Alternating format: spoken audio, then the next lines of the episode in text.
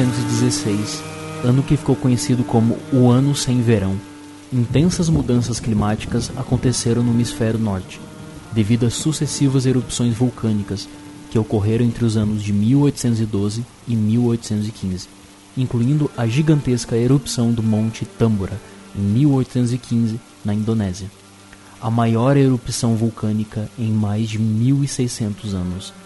Imensas quantidades de pó vulcânico foram lançadas na atmosfera, ocasionando uma baixa da temperatura anormal, que afetou colheitas e causou o racionamento de alimentos em diversos países. Em meio a esse cenário frio e escuro, um grupo de amigos resolve se reunir na casa de um deles, em Genebra, Suíça. E na busca por diversão, um deles propõe um jogo, uma espécie de desafio, onde cada um deles deveria criar uma história de terror e logo após eles voltariam na história mais assustadora. Entre eles se encontrava uma jovem de 18 anos chamada Mary Wollstonecraft Goldwyn, que, inspirada por um pesadelo que tivera dias atrás, escreveu uma história onde um jovem cientista, dominado por suas ambições, resolve desafiar a natureza e a criação divina, dando vida à sua própria criatura. Esse conto viria a se tornar uma das mais importantes obras da literatura e a origem do clássico Frankenstein.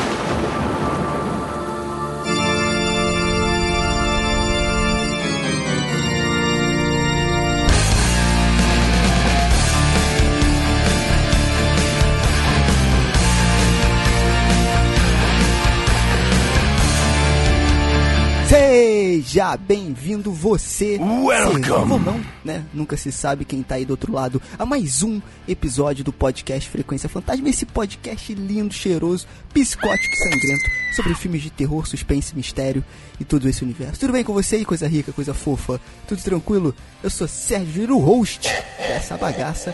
E no episódio de hoje nós vamos realizar um desejo meu que eu tenho desde que começou esse projeto do Frequência Fantasma né? Que é falar sobre os grandes clássicos do cinema de terror que eu sou apaixonado. E hoje nós vamos começar com o pé direito, pelo menos para mim, porque é uma das minhas obras preferidas, tanto o livro quanto filme de 1931. Sim, hoje nós vamos falar sobre Frankenstein, cara, a obra que influencia muita coisa, não vou dizer nem só filmes, influencia muita coisa até os dias de hoje. E claro, que eu nunca tô sozinho e para bater esse papo comigo está ela maravilhosa aqui novamente, a nossa Mary Shelley, aqui do Frequência Fantasma, Fernanda Oss, tudo bem, Fê? Olá, criaturas noturnas, como é que vocês estão? E também aqui com a gente o nosso Indiana Jones dos filmes de terror, como eu sempre falo aqui, né? O cara que vai a fundo pesquisa, né? O nosso Dr. Victor Levino. Não, que aí seria Lucas Frankenstein. Bom, enfim, vocês entenderam. Estamos aqui com ele, o senhor Lucas Levino. Tudo bem, Lucas?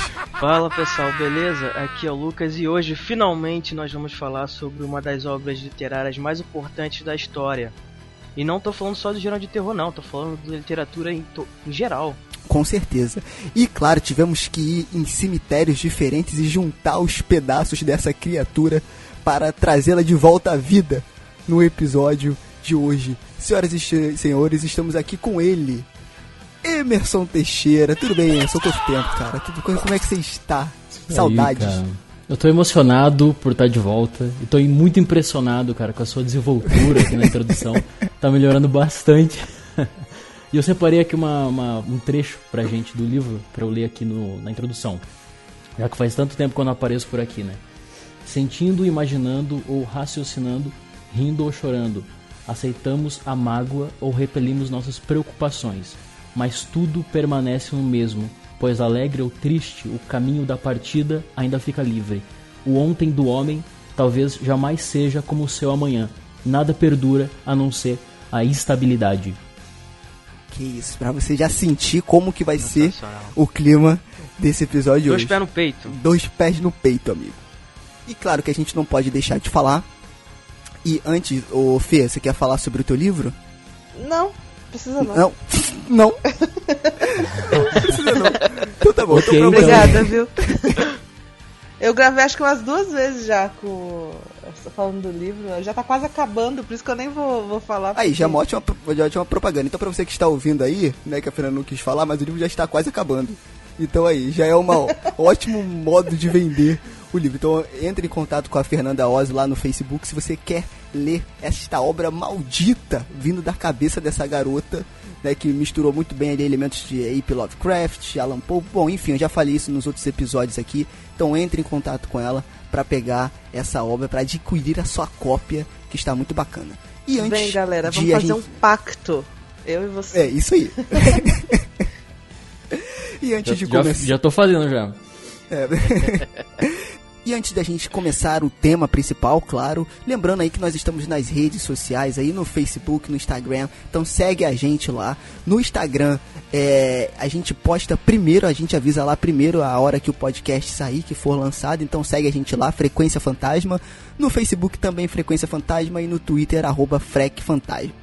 Fan, Fec Fantasma é ótimo, arroba Frec Fantasma. E aí é, você deixa sua sugestão de pauta, sua crítica, seu elogio, vem conversar com a gente, manda um direct, comenta no post do episódio, que é sempre legal bater um papo sobre o episódio que está no ar, beleza? Então é isso, chega de papo e vamos para o cast.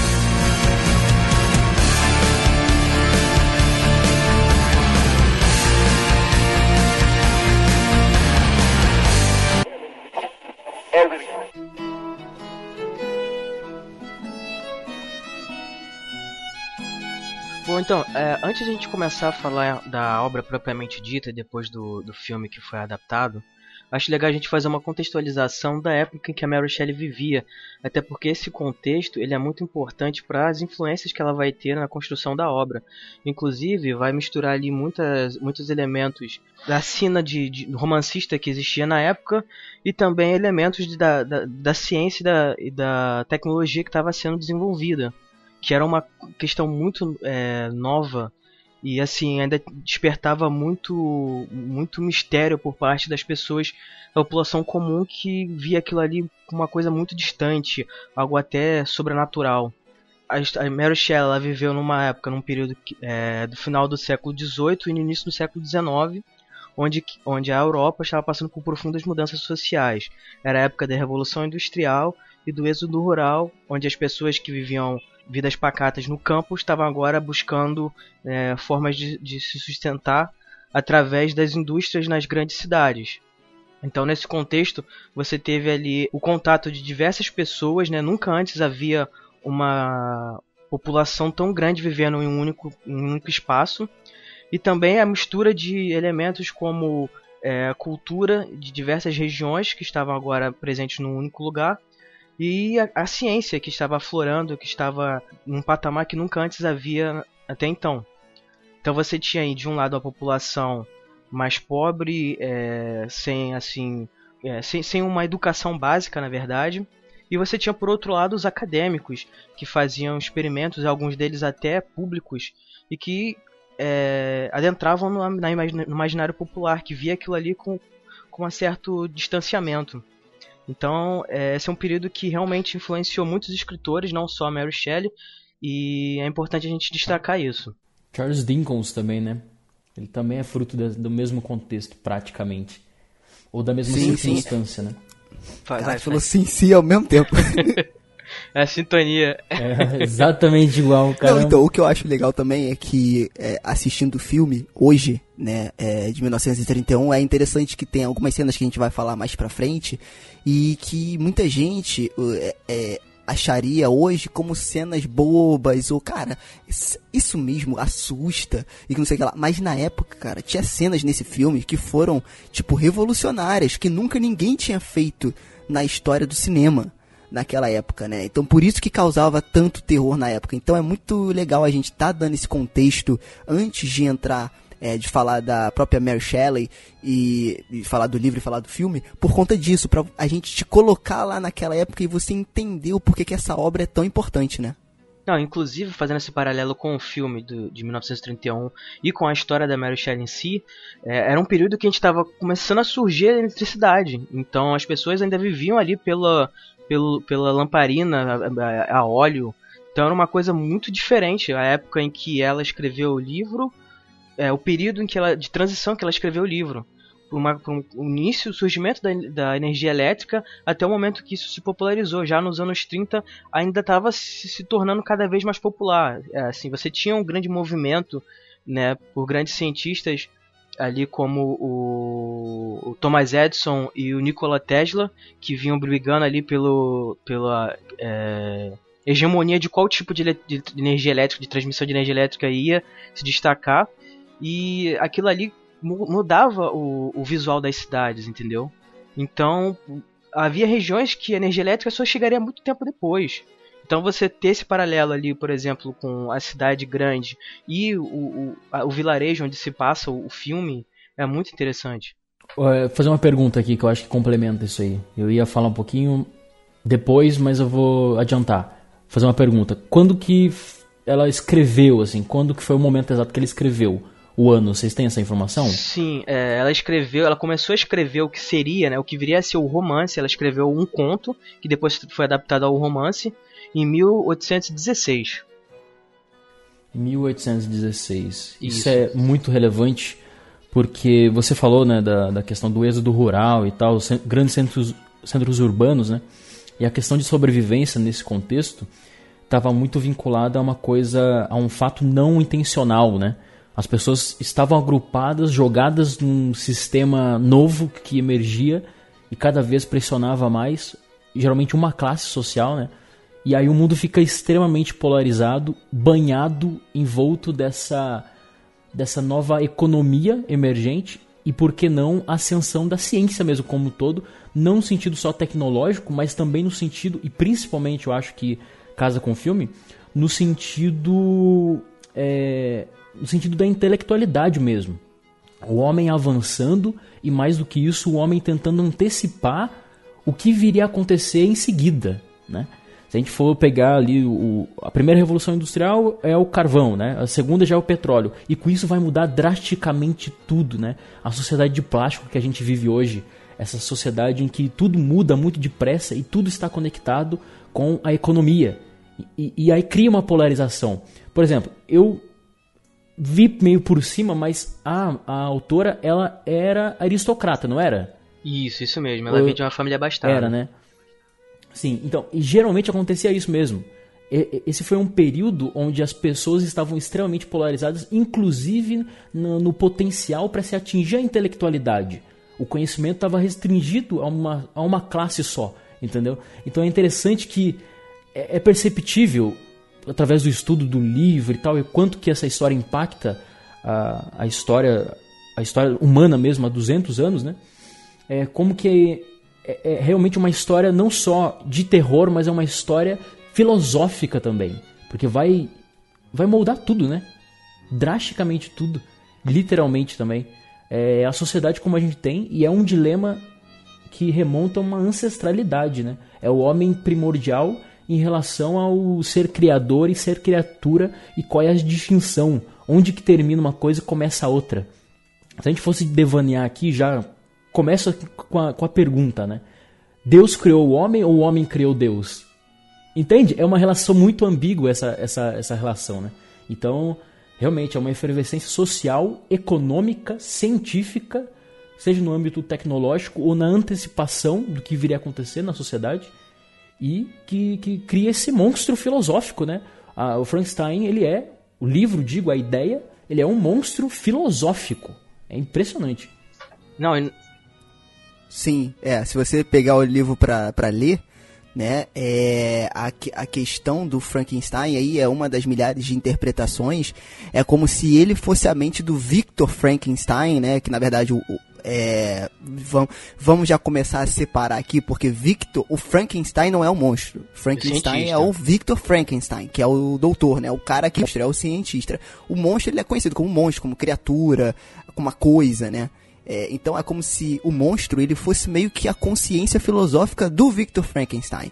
Porque ele tem muito essa lance de semelhança, de, de, de deles terem esses pensamentos muito opostos, né?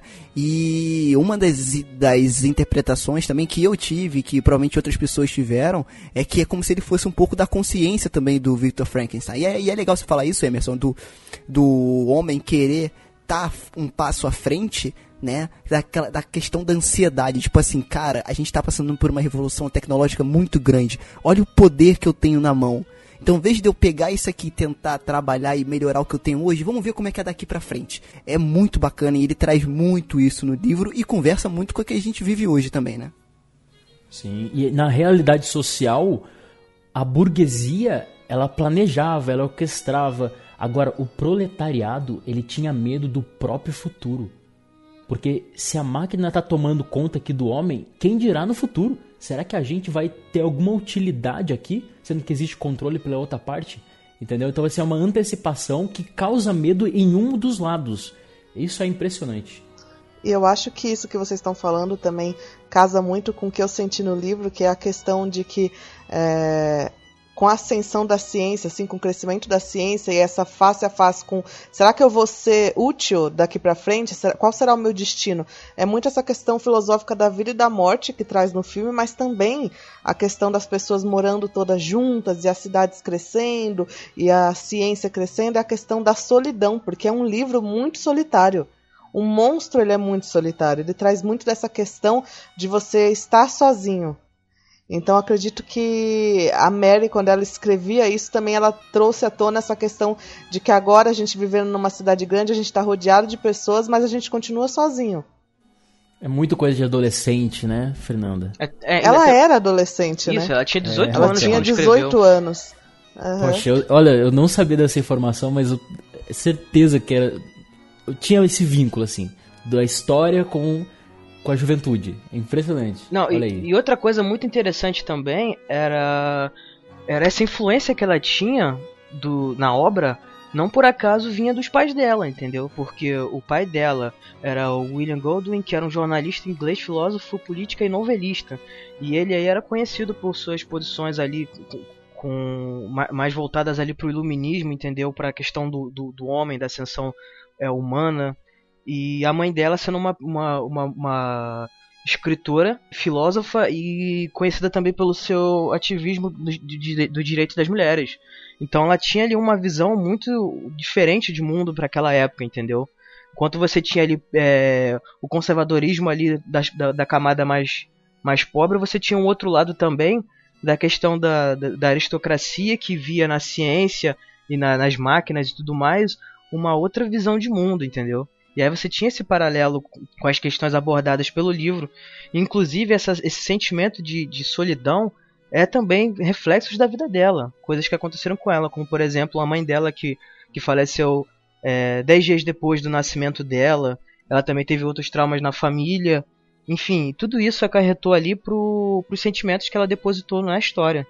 Só uma questão, Lucas. Você sabe se tinha alguma Elizabeth na vida dela? Elizabeth, não. Pelo que eu pesquisei, não.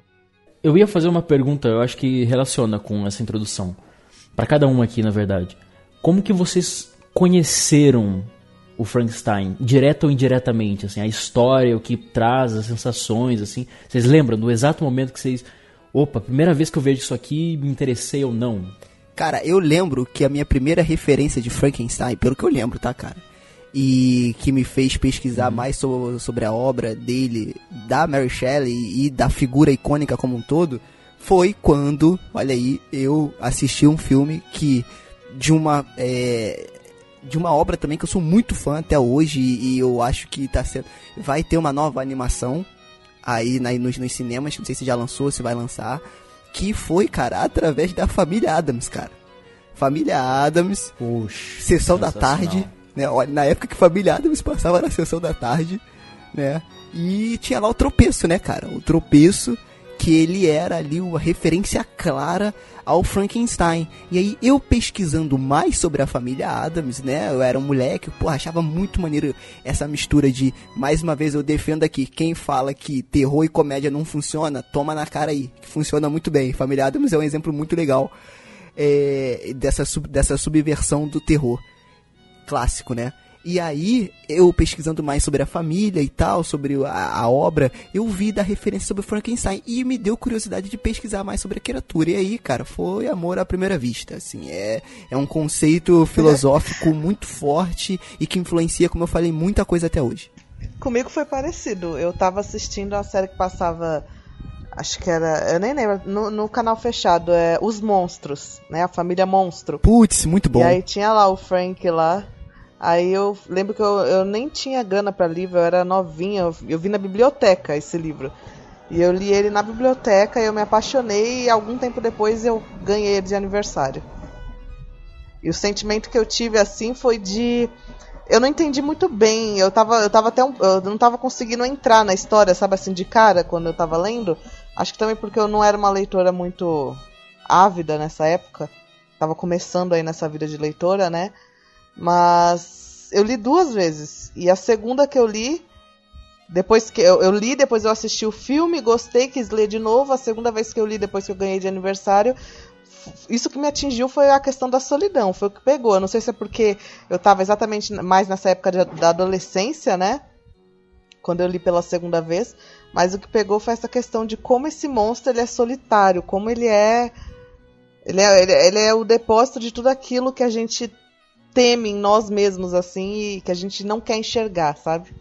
É, o meu primeiro contato foi, foi muito parecido com, com a Fernanda. Eu conheci também pela série de TV Os Monstros que passava num canal de TV fechado. E assim, eu já, depois, né, quando criança, e quando eu, um pouco mais velho, eu já, eu já me interessava muito por, por, literatura, por ficção científica, é, terror e tudo mais. E aí, do, no curso de inglês, eu tive a oportunidade de pegar um, na biblioteca um livro, né, a versão ali para estudantes de inglês para poder aproveitar e unir, né, estudar inglês e poder ler alguma coisa que realmente me interessasse.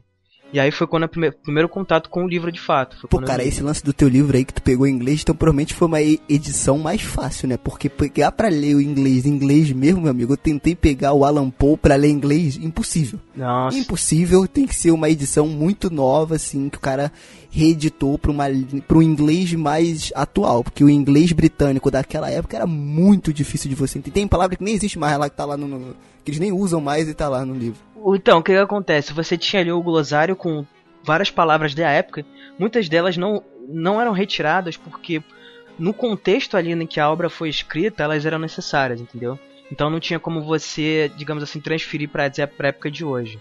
Então algumas palavras é, que, que, serviam ali é, como é que eu posso dizer, muito do, do, do período, é, não tinha como você, entendeu? Fazer essa modificação. Mas assim, é, era claro que era uma versão é, mais é, facilitada para estudantes de inglês, entendeu? Mas é aquele, aquela mesma questão. Você consegue ter ali uma, um primeiro contato com a obra, ao mesmo tempo que você consegue, digamos assim, ver questões mais assim voltadas pro pro que, que o, o autor está querendo dizer com, a, com aquela palavra em específico, entendeu? Foi uma experiência até muito interessante. Eu, ah, eu aconselho todo mundo que estiver estudando inglês aí, de, se tiver essa oportunidade de fazer isso também. Interessante que eu, eu achei. Só para complementar né, essa, essa pergunta aí. Porque eu assisti hoje o filme. Eu tinha assistido só para pesquisa mesmo de cinema, né? Terror é um gênero nobre, né? E tinha assistido há, há muito tempo e tal. E eu lembro vivamente assim a sensação de já conhecer essa história. Aí hoje eu estava fazendo essa reflexão que a gente está fazendo aqui agora, né? E os ouvintes podem fazer também, inclusive.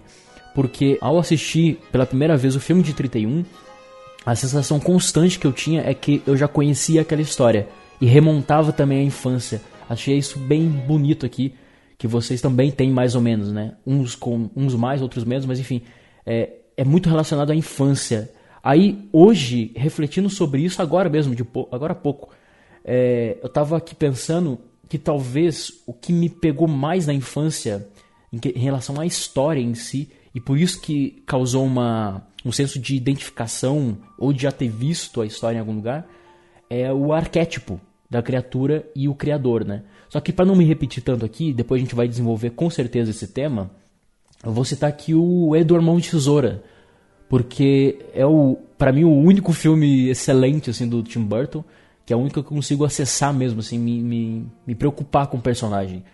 E eu assisti esse filme na infância diversas vezes, passava muito na sessão da tarde, né? E o que mais me conquistava nele era aquele esquisito não telar e, e de repente ele ser acolhido, mas mesmo assim ele nunca está em paz, sabe? É um monstro onde as pessoas não o aceitam E a figura do monstro é desmistificada com a humanidade dele, entendeu? Aí eu, menino esquisito também, me, me considerava como tal. Isso na adolescência vai encontrar um agravante, como acho todos os adolescentes, né? E, e, olhando aquele ser, sabe? Todo mundo tá achando ele de monstro, mas é o cara mais humano de toda aquela daquele plástico, aquela, aquela sociedade plastificada do filme. Então isso ficou muito na minha cabeça, sabe? O tem, tem uma cena, né, que ele fala que ah, o meu, meu mestre não acordou, ele não acordou, sabe? Eu acho isso muito inocente, assim, do jeito que ele fala. O, o criador dele, no caso, morre, né? E ele fala que ele não acordou. Ou seja, ele não sabe o que é a morte, ele sabe o, o, a ação. E aí hoje me veio isso na cabeça. Olha, eu, eu, a sensação talvez que eu tenha tido quando eu assisti o filme pela primeira vez é exatamente esse. Eu conheço essa história porque lá criança eu me identifiquei profundamente com a ideia, com o arquétipo, na verdade, do criador, criatura e principalmente a interrogação: o que é ser monstro? Ser monstro é, é, é o que? Você não ter sentimento ou é você ser deformado? Porque parece na nossa sociedade hoje e também tem um, uma ligação direta com a sociedade que a gente está citando aqui nessa introdução Parece que as pessoas não se importam com o não sentimento, elas se importam com a deformidade. Quanto mais deformado você é, esteticamente, numa primeira camada, mas tem outras, você é um monstro. Mas elas dizem para você, para parecer que é tudo bonito, que são os sentimentos que, que são importantes, entendeu? Não sei se eu tô me fazendo explicar aqui, não, não sei, vocês entenderam onde eu quero chegar? Eu entendi, eu acho que isso que você falou me, me, ainda me remete à questão de que é como se a sociedade sempre precisa de um monstro. Nós precisamos de um monstro para nós podermos ir para nossa casa e pensar: bom, tá tudo bem, o monstro não sou eu. É outra perfeito, pessoa. Perfeito. Entende? Caraca, muito maneiro isso. Exatamente. Muito maneiro isso, cara. Exatamente. Aí eu tô muito assim pensando na questão do eu, né? E, e pesquisando assim muito a, a parte psicológica mesmo, assim porque a maneira como eu me vejo, isso eu refleti muito depois do filme Nós, né, o Us, do Jordan Peele lá, que vocês gravaram um podcast excelente, inclusive os ouvintes aí que não ouviram, por favor, vão lá. Olha eu que fazendo, né? Garoto Primeiro propaganda. é o Lucas que tá querendo me derrubar aqui como host. Agora é o Emerson. Tudo bem. Tudo bem, tudo bem. É, Fica à vontade. Não, não, não. Mas você quer ataque de oportunismo, cara. ataque de oportunidade. Mas eu tô muito pensando na questão do eu e, e o self, né? Porque a maneira que me vejo não é necessariamente a maneira que sou. Porque assim, o que, o que eu entendo que sou para as pessoas passa também pela visão que as pessoas têm de mim. Então assim, o que as pessoas falam sobre, sobre a minha pessoa afeta a minha maneira de me enxergar. Então, quando me vejo no espelho, não estou visualizando necessariamente quem eu apresento ser. Então, existe uma dualidade dentro de cada um de nós. Ou seja, o Frankenstein existe em nós. Por isso que é tão relevante. E é aí que eu quero chegar. Por isso que é uma história que perpassa 200 anos e ainda de certa forma identifica, é, tem um, um elo de identificação com jovens, por exemplo. E até se a gente for mais, tem a história do Prometeu, que tem uma relação. O Lucas depois vai falar um pouquinho sobre isso. Mas se a gente trazer para a visão ocidental, cristã, que é mais popularizada né, no, no mundo ocidental, cara, a ideia de Deus e demônio. Deus é a perfeição, demônio é o ser deformado. Né? Tem a questão bíblica e tal de Lúcifer ser aquele ser perfeito e tal, o anjo celestial mais bonito, mais o, o que mais agradava aos olhos de Deus e tal, mas ele numa, numa instância popular ele é uma figura deformada, aquele ser imperfeito. É, Emerson, eu vou até mais longe. Isso, isso entra numa questão chamada acultura, aculturação. Porque esses elementos que a gente tem hoje da cultura da cristã e da, da visão popular que é do demônio, isso foi na verdade introduzido ali no período é, medieval, na Idade Média. Sim, quando uma se apropriação pegou ídolos, de outras culturas, exatamente. Apropriação, quando se pegou ídolos é, pagãos, como por exemplo Poseidon, que usa tridente, o chifre de, de sei lá, de um minotauro, é, o, a, a, cauda pontuda de um sátiro, e pegou tudo isso, misturou e criou essa figura que é o, o demônio que a gente tem hoje. Inclusive, é, não se tinha uma visão também do inferno como a gente tem hoje. Por exemplo, se você lê é, a Bíblia ou os textos é, a Torá, você não, você não vê essa descrição do inferno como você tem, como a gente tem hoje, entendeu? Isso foi muito é, é por conta da obra do Dante Alighieri. Que construiu essa visão de inferno que, que, que hoje a gente é, é, para nós é comum. Sim. Até porque, Lucas, se a gente parar para pensar mesmo assim na questão dos deuses, cara, todos os deuses estão vinculados com a natureza e a natureza é perfeita. Então, se tinha uma tribo pagã que cultuava moscas, ah, moscas é sinônimo da maldade, então vamos ter. Aí personificou ao longo do tempo, foi moldado Beuzebu, entendeu? Então, assim, é a Sim, natureza, perfeito. cara. A natureza é perfeita. Atrás de todos os monstros, se a gente for debruçar sobre as camadas, existe a perfeição. A monstruosidade está nos olhos da massa, do, do que a sociedade tem que dizer que é mal. E a gente precisa também dos malvados. A gente precisa apontar o dedo e dizer isso aqui é mal, isso aqui é bom, isso aqui precisa existir. Porém, é, é, muito é muito plástico, cara. É muito fácil de, de ser manipulado, assim, a, a sua visão, sabe? E aproveitando essa conexão que você fez, o Emerson, é, eu posso resumir que Frankenstein trata-se de uma obra de, sobre patricídio. Poxa, totalmente, cara. É, totalmente é a questão da mitologia aí. É, não tem como você fugir. A gente tá. É, tudo que a gente constrói. Essa, é, foi o Emerson que falou da ancestralidade, né? Essa questão da ancestralidade ela traz totalmente essa questão de você ter que destruir o seu criador para você poder se tornar você, ou para você poder ocupar simbolicamente o lugar desse criador, que é o lugar de quem sabe, é o lugar de poder. É como se você não pudesse ser você totalmente enquanto essa pessoa, esse criador, ele tá ali. É a mesma coisa também que acontece é, com, a, com a religião, entendeu? Com o tabu, por exemplo. Então, eu, é, é, falaram aí, é que aí foi falando outras coisas, eu acabei ficando tão encantada com o que vocês estavam falando que eu nem falei. Mas quando falaram que a questão da identificação que o Frankenstein ele tem tudo isso que é, não só o Frankenstein, mas como a gente também que as, a gente não é exatamente o que a gente é, as pessoas veem a gente de outra forma, assim, sabe? É, eu, eu vejo isso muito no, no livro também, porque ele é uma criatura que ele nasceu ali, certo? E ninguém ensinou nada para ele. E ele foi ouvindo as pessoas chamando ele de demônio, ogro e não sei o que, não sei o que lá, e ele é horrível, ele é feio. Como você vai construir a imagem de você mesmo recebendo isso? É isso que você recebe. Como você vai. Não tem como você desvincular essa parte externa do social com a, a parte interna. Então acho que é isso também que traz essa conexão é, dessa história e já se passaram 200 anos aí, a gente continua se identificando e outros autores também continuam se identificando porque é uma questão simples. A Mary ela conseguiu pegar uma coisa simples que a gente vive no nosso dia a dia em várias camadas, em várias, é, em várias filosofias, na psicologia, ela conseguiu transformar isso em ficção, entende? Eu, eu, eu tenho a sensação, ô Fernanda, não sei se você tem, mas pelo que você está dizendo aí, eu acho que você vai entender profundamente isso aqui eu tenho a sensação de que se não fosse a Mary para escrever esse livro, alguém escreveria. Essa é uma história que eu tenho quase certeza.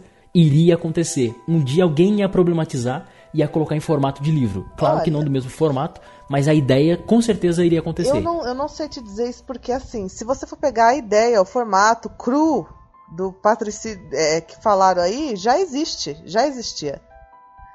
A questão do monstro, cedo ou tarde, ela, ela viria também. Mas eu acho que assim, do jeito que foi feito, eu acredito que. Eu, eu sou muito do, do time de que cada cabeça é uma cabeça, eu acho que não existiria, entendeu? Ah, sim, eu acredito sim, que sim, somente ela não, mesmo assim. Mas porque a ideia mesmo é igual o Lucas já falou. O Lucas já falou, essa ideia ela já existe.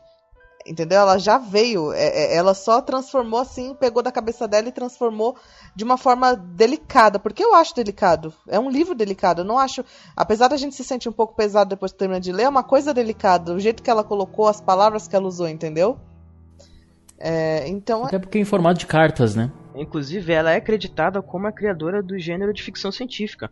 Antes dela, Isso. você tinha ali Júlio Verne, que abordava questões como viagem à Lua, viagem ao centro da Terra e por aí vai. Mas a abordagem que ela tem nesse livro sobre a ciência foi única para aquela época.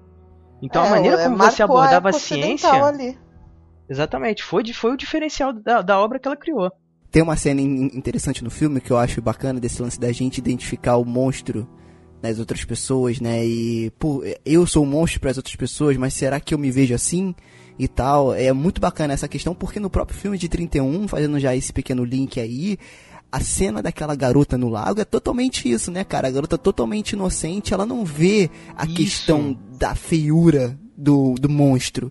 Ela vê um cara que tá meio que perdido e tenta ajudar ele, tenta se aproximar dele de alguma forma. E aí. É porque isso é uma esse- construção social.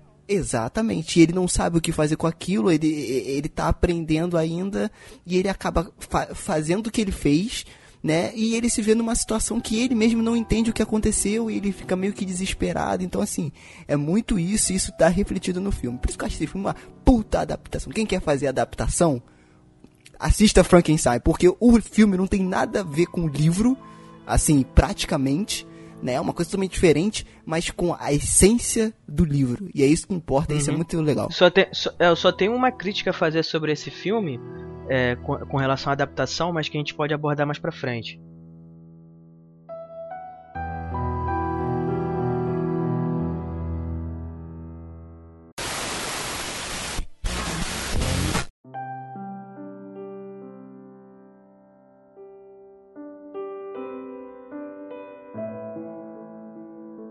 Não consigo pensar nesse, nessa obra, tanto o filme quanto o livro, sem pensar, sem pensar na questão social, porque é totalmente. É o que, que a gente faz com as pessoas, é o que, no que, que a gente transforma as pessoas, entendeu? É, é, e no que, que a gente deixa a sociedade transformar, Foi gente. exatamente isso que eu pensei enquanto eu lia o livro. monstro, entendeu? É, é, é muito isso, porque não tem como. É, muitas vezes a gente pensa na questão social e na questão individual como duas coisas diferentes, né?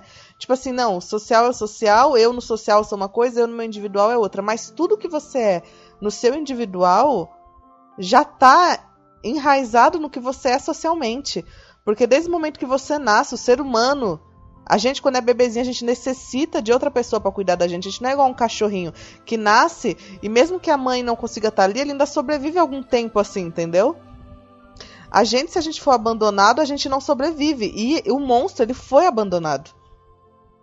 E aí ele foi vivendo ao longo aí do tempo. E, e como é que você faz? Se você não separa o social do individual, porque não tem como separar, é é uma idiotice você pensar isso separadamente, é, literalmente separado, entendeu? É, é- é- ela pegou na ferida da sociedade ali. Não, e, e interessante, Fernanda, que essa questão que você está colocando sobre o social remonta. Quer dizer, é possível relacionar diretamente com a questão do, de como a gente se enxerga.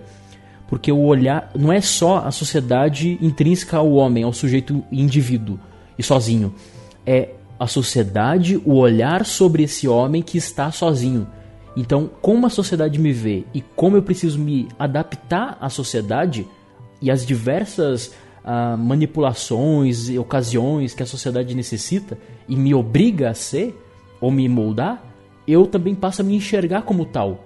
Então, assim, eu não sou a mesma pessoa aqui em casa, eu não sou a, a mesma pessoa. Quer dizer, eu, enquanto aqui em casa, não sou a mesma pessoa enquanto eu trabalhando ou eu gravando podcast. Então, assim, Sim, não é. E a exatamente. forma como sou e as pessoas me veem em cada uma dessas circunstâncias modifica aquilo que me vejo.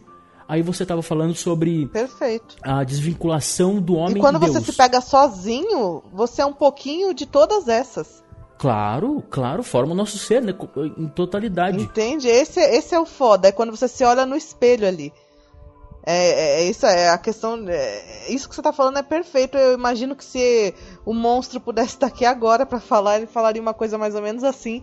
Porque é o que você faz com tudo isso quando você se olha no espelho, pra dentro, sabe? Sim, e você citou a questão da desvinculação é, de Deus, né, ou da- do Criador, para finalizar isso aqui na minha parte. E é interessante que se a gente colocar o olhar também nessa condição de Criador, a gente vai perceber que o olhar do Criador sobre nós, ou aquele Criador que acreditamos que exista e que rege a nossa vida, o olhar dele também vai fazer com que a gente modifique todas as nossas decisões. Então, ah não, eu não posso fazer isso aqui porque tem um criador me olhando, é o olho que tudo vê sobre minha vida. E isso vai interferir na minha- nas minhas consequências, no meu futuro. Então eu não vou tomar essa decisão que queria tomar por medo desse criador. Ou seja, o olhar do criador modifica quem sou. Aí, o que eu sou de verdade? Aquilo que decis- aquele que toma as decisões que tomo sem medo ou aquele que é regido, regrado por toda uma circunstância de crença que me rege, sabe? Por um criador que existe ou não. No caso dessa criatura existe mesmo, entendeu? Tá lado a lado, confrontando, né?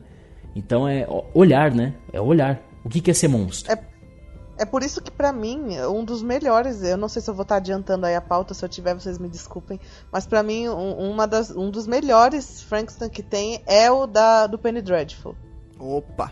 Vamos mencioná-lo. Sensacional. Vamos Sensacional. mencioná-lo. Vamos mencioná-lo. Mas aí falando de monstro, dessa galeria, né, citando a palavra monstro, né, é interessante a gente voltar um pouco para a história da Mary Shelley, né, e contar um pouco de como que esse livro foi concebido e falar um pouco do livro, né, que de certa forma aí é a referência para o filme de 1931, uma das, das referências, né? E é interessante também que no mesmo dia da criação desse livro, né? E olha só, tinham três cabeçudos na mesma casa para construção e surgiu também, cara, o primeiro conto inspirado e a primeira obra criada, digamos assim, vocês me corrijam se eu estiver errado, é sobre vampiros, cara. Então, na mesma noite, na, na, na mesma circunstância, nasceu a, a figura filosófica do, do, do, Frankenstein e do monstro e também o primeiro conceito ali do que seria o vampiro, né? E é interessante a gente falar um pouco de como isso foi concebido e falar um pouco da Mary Shelley também, que é responsável aí por criar e botar essa obra no mundo, né? Eu só quero falar uma coisa antes de você começar. Que eu daria ah. um rim pra eu estar tá lá nessa noite. eu também. Caraca, deve ter sido muito legal. Meu, pensa.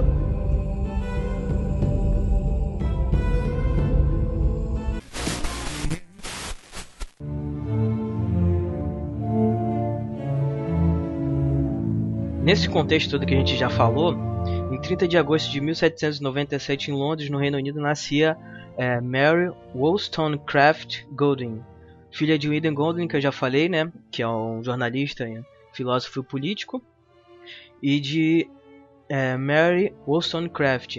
Ela tinha uma irmã, é uma meia-irmã, que era fruto de um, de um casamento anterior da, da mãe dela. E tinha uma irmã adotiva que posteriormente, né, viria a viver com ela e com, e com o pai, depois que a sua mãe faleceu quando ela ainda era um bebê. E esse fato, né, ela está muito intrínseco à, à obra que ela criou. E o que, que, acontece? Ela conheceu ali um dos seguidores do pai dela, né, dos pensamentos filosóficos e políticos do pai dela, que foi ninguém menos do que o Percy é, Shelley, que é aí um considerado aí um, como um dos grandes poetas de, de, da língua inglesa. Nessa época ele era casado, ela teve ali um, envolvimento com ele. Não se, não se sabe, né? Não tem como se afirmar se, se chegou a ter, se chegou a ter um, um, um relacionamento amoroso com ele na época que ele era casado. Entendeu? Isso não pode ser afirmado. Mas é, o que acontece foi que a esposa do, do, do, Percy ela acaba morrendo. E pouco tempo depois ele se casa novamente com, com, com a Mary Shelley. E aí foi quando ela muda o seu nome né, para esse sobrenome. O que, que acontece? Esse dia que a gente está mencionando aqui foi muito interessante, porque nessa época, né, como a gente já, como, eu, como já mencionou na introdução, houve né, um, uma, sessão de, uma sucessão de erupções vulcânicas que fizeram com que o clima naquela época fosse muito anormal, estava né? muito mais frio do que deveria ser. O verão é, é considerado um ano que não teve o verão, porque a temperatura estava baixa demais, as colheitas se perderam, enfim, gerou vários prejuízos. E aí teve um dia, né, em 1816, que durante uma visita à casa de Pô, quando você tem amigos, né, com, com você conhece, às vezes a, a pessoa ela conhece as pessoas certas, cara, que é impressionante. E, é, é, e ela foi visitar a casa de ninguém mais ninguém menos que George Gordon Byron, né, o, o, mais conhecido como Lord Byron, que também era outro poeta aí é, muito importante, né, para para literatura inglesa. E nessa visita na casa dele tava é, se encontrava ela, o marido dela que é, o futuro marido dela, no caso, na época não era. E também outra figuraça que é o John William Polidori, que foi o criador, como o Sérgio mencionou, do, do, do, clássico The Vampire, que foi o precursor ali da literatura de vampiro que a gente conhece hoje. E aí, essa história é muito foda, cara. Tava lá o, eles reunidos na casa porque não tinha para onde sair, tava aquele clima é, de frio, é, é, sombrio, porque a luz do sol era pouca, durava pouco tempo por conta de toda essa questão que a gente já falou. E eles resolveram fazer uma brincadeira, né? Pô, a gente tá aqui, né? Vamos, vamos, vamos fazer o quê? Vamos passar o tempo, né? E aí, o, o segundo, a, segundo a lenda, o Lord Byron teve a, a, ideia de fazer o seguinte: ah, então vamos fazer uma espécie de desafio. A gente cada um vai para um canto e tenta escrever um, um conto é, de terror. E aí a gente vota no melhor no melhor que for, a gente conta, né? Eles estavam ali brincando, contando histórias de terror e tudo mais. Não, então vamos criar nossa própria história. E a melhor a gente vota. E aí foi, foi nesse mesmo dia que surgiu o, o, o, que, se, o que viria a ser o The Vampire do Polidori e o Frankenstein de Mary Shelley. Segundo a história, ela, ela teve um, um, um pesadelo alguns dias antes em que ela viu uma espécie de cientista se gabando e zombando da criação natural ou divina, seja lá o que for, é, dizendo que ele criaria a sua própria criatura. E esse esse pesadelo ficou ali é, remexendo no, na, nos pensamentos dela e ela, foi o que ela usou de base para escrever o, o, o Cara, conto. Que coisa, é tão bom quando as história. pessoas são desafiadas, elas fazem os negócios Meu bons Deus. assim, né? Exatamente, Porque cara. se eu desafiar assim os meus amigos, nossa, vamos pra cada um pra um canto e escrever uma história. Não, e ainda bem que Não, eles primeiro- não decidiram simplesmente, sei lá, vamos transar, né? Não. assim, caraca. Seria uma boa opção. Peraí, vamos, É, vamos porque, fazer um né? Não, e, desafio. e- e desse grupo também tava a, a, a, irmã, a irmã adotiva da, da Mary Sherry. E ela teve um caso com o Lord Byron e a Mary Sherry teve um caso com o. com o, com o, Percy, com o Percy Shelley. Entendeu? Então se- saiu um seja, eles romance. transaram e escreveram. É, olha, por isso que Tinha ficou tempo radical pra o tudo, gente. Pensa, Ah, não tinha internet, não tinha Eram nada. aristocratas, né? Naquela época, né? Tinha... Não, primeiro, porque se eu tivesse com os meus Eles amigos numa salto. casa. É. se eu tivesse com os meus amigos numa casa à noite chovendo, a primeira coisa que a gente ia fazer, um, ou ia puxar uma imagem ação pra poder jogar, ou então ia tentar puxar uma dedanha. Vamos lá, vamos brincar de dedanha no papel. Me dá uma raiva dessa Ah, porra de Serginho, dedanha no imagina papel. eu e você, Serginho, imagina. Não, não. Pior que pensa, o que, que você faria se você não tivesse nada do que tem É, hoje? realmente aí fica complicado, né? Fala, Ou não, eu- fica Eu, eu e o. Serginho numa, numa, numa, numa mansão escura. de Serginho. De Só salto. pensa.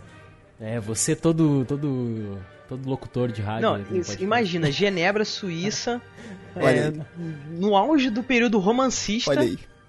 E, e, pô, o que que os caras, o que que o pessoal vai fazer? Ah, vamos escrever, ah, sei lá, vamos escrever simplesmente é, algumas das maiores obras literárias já escritas. Só isso, estamos fazendo nada, né?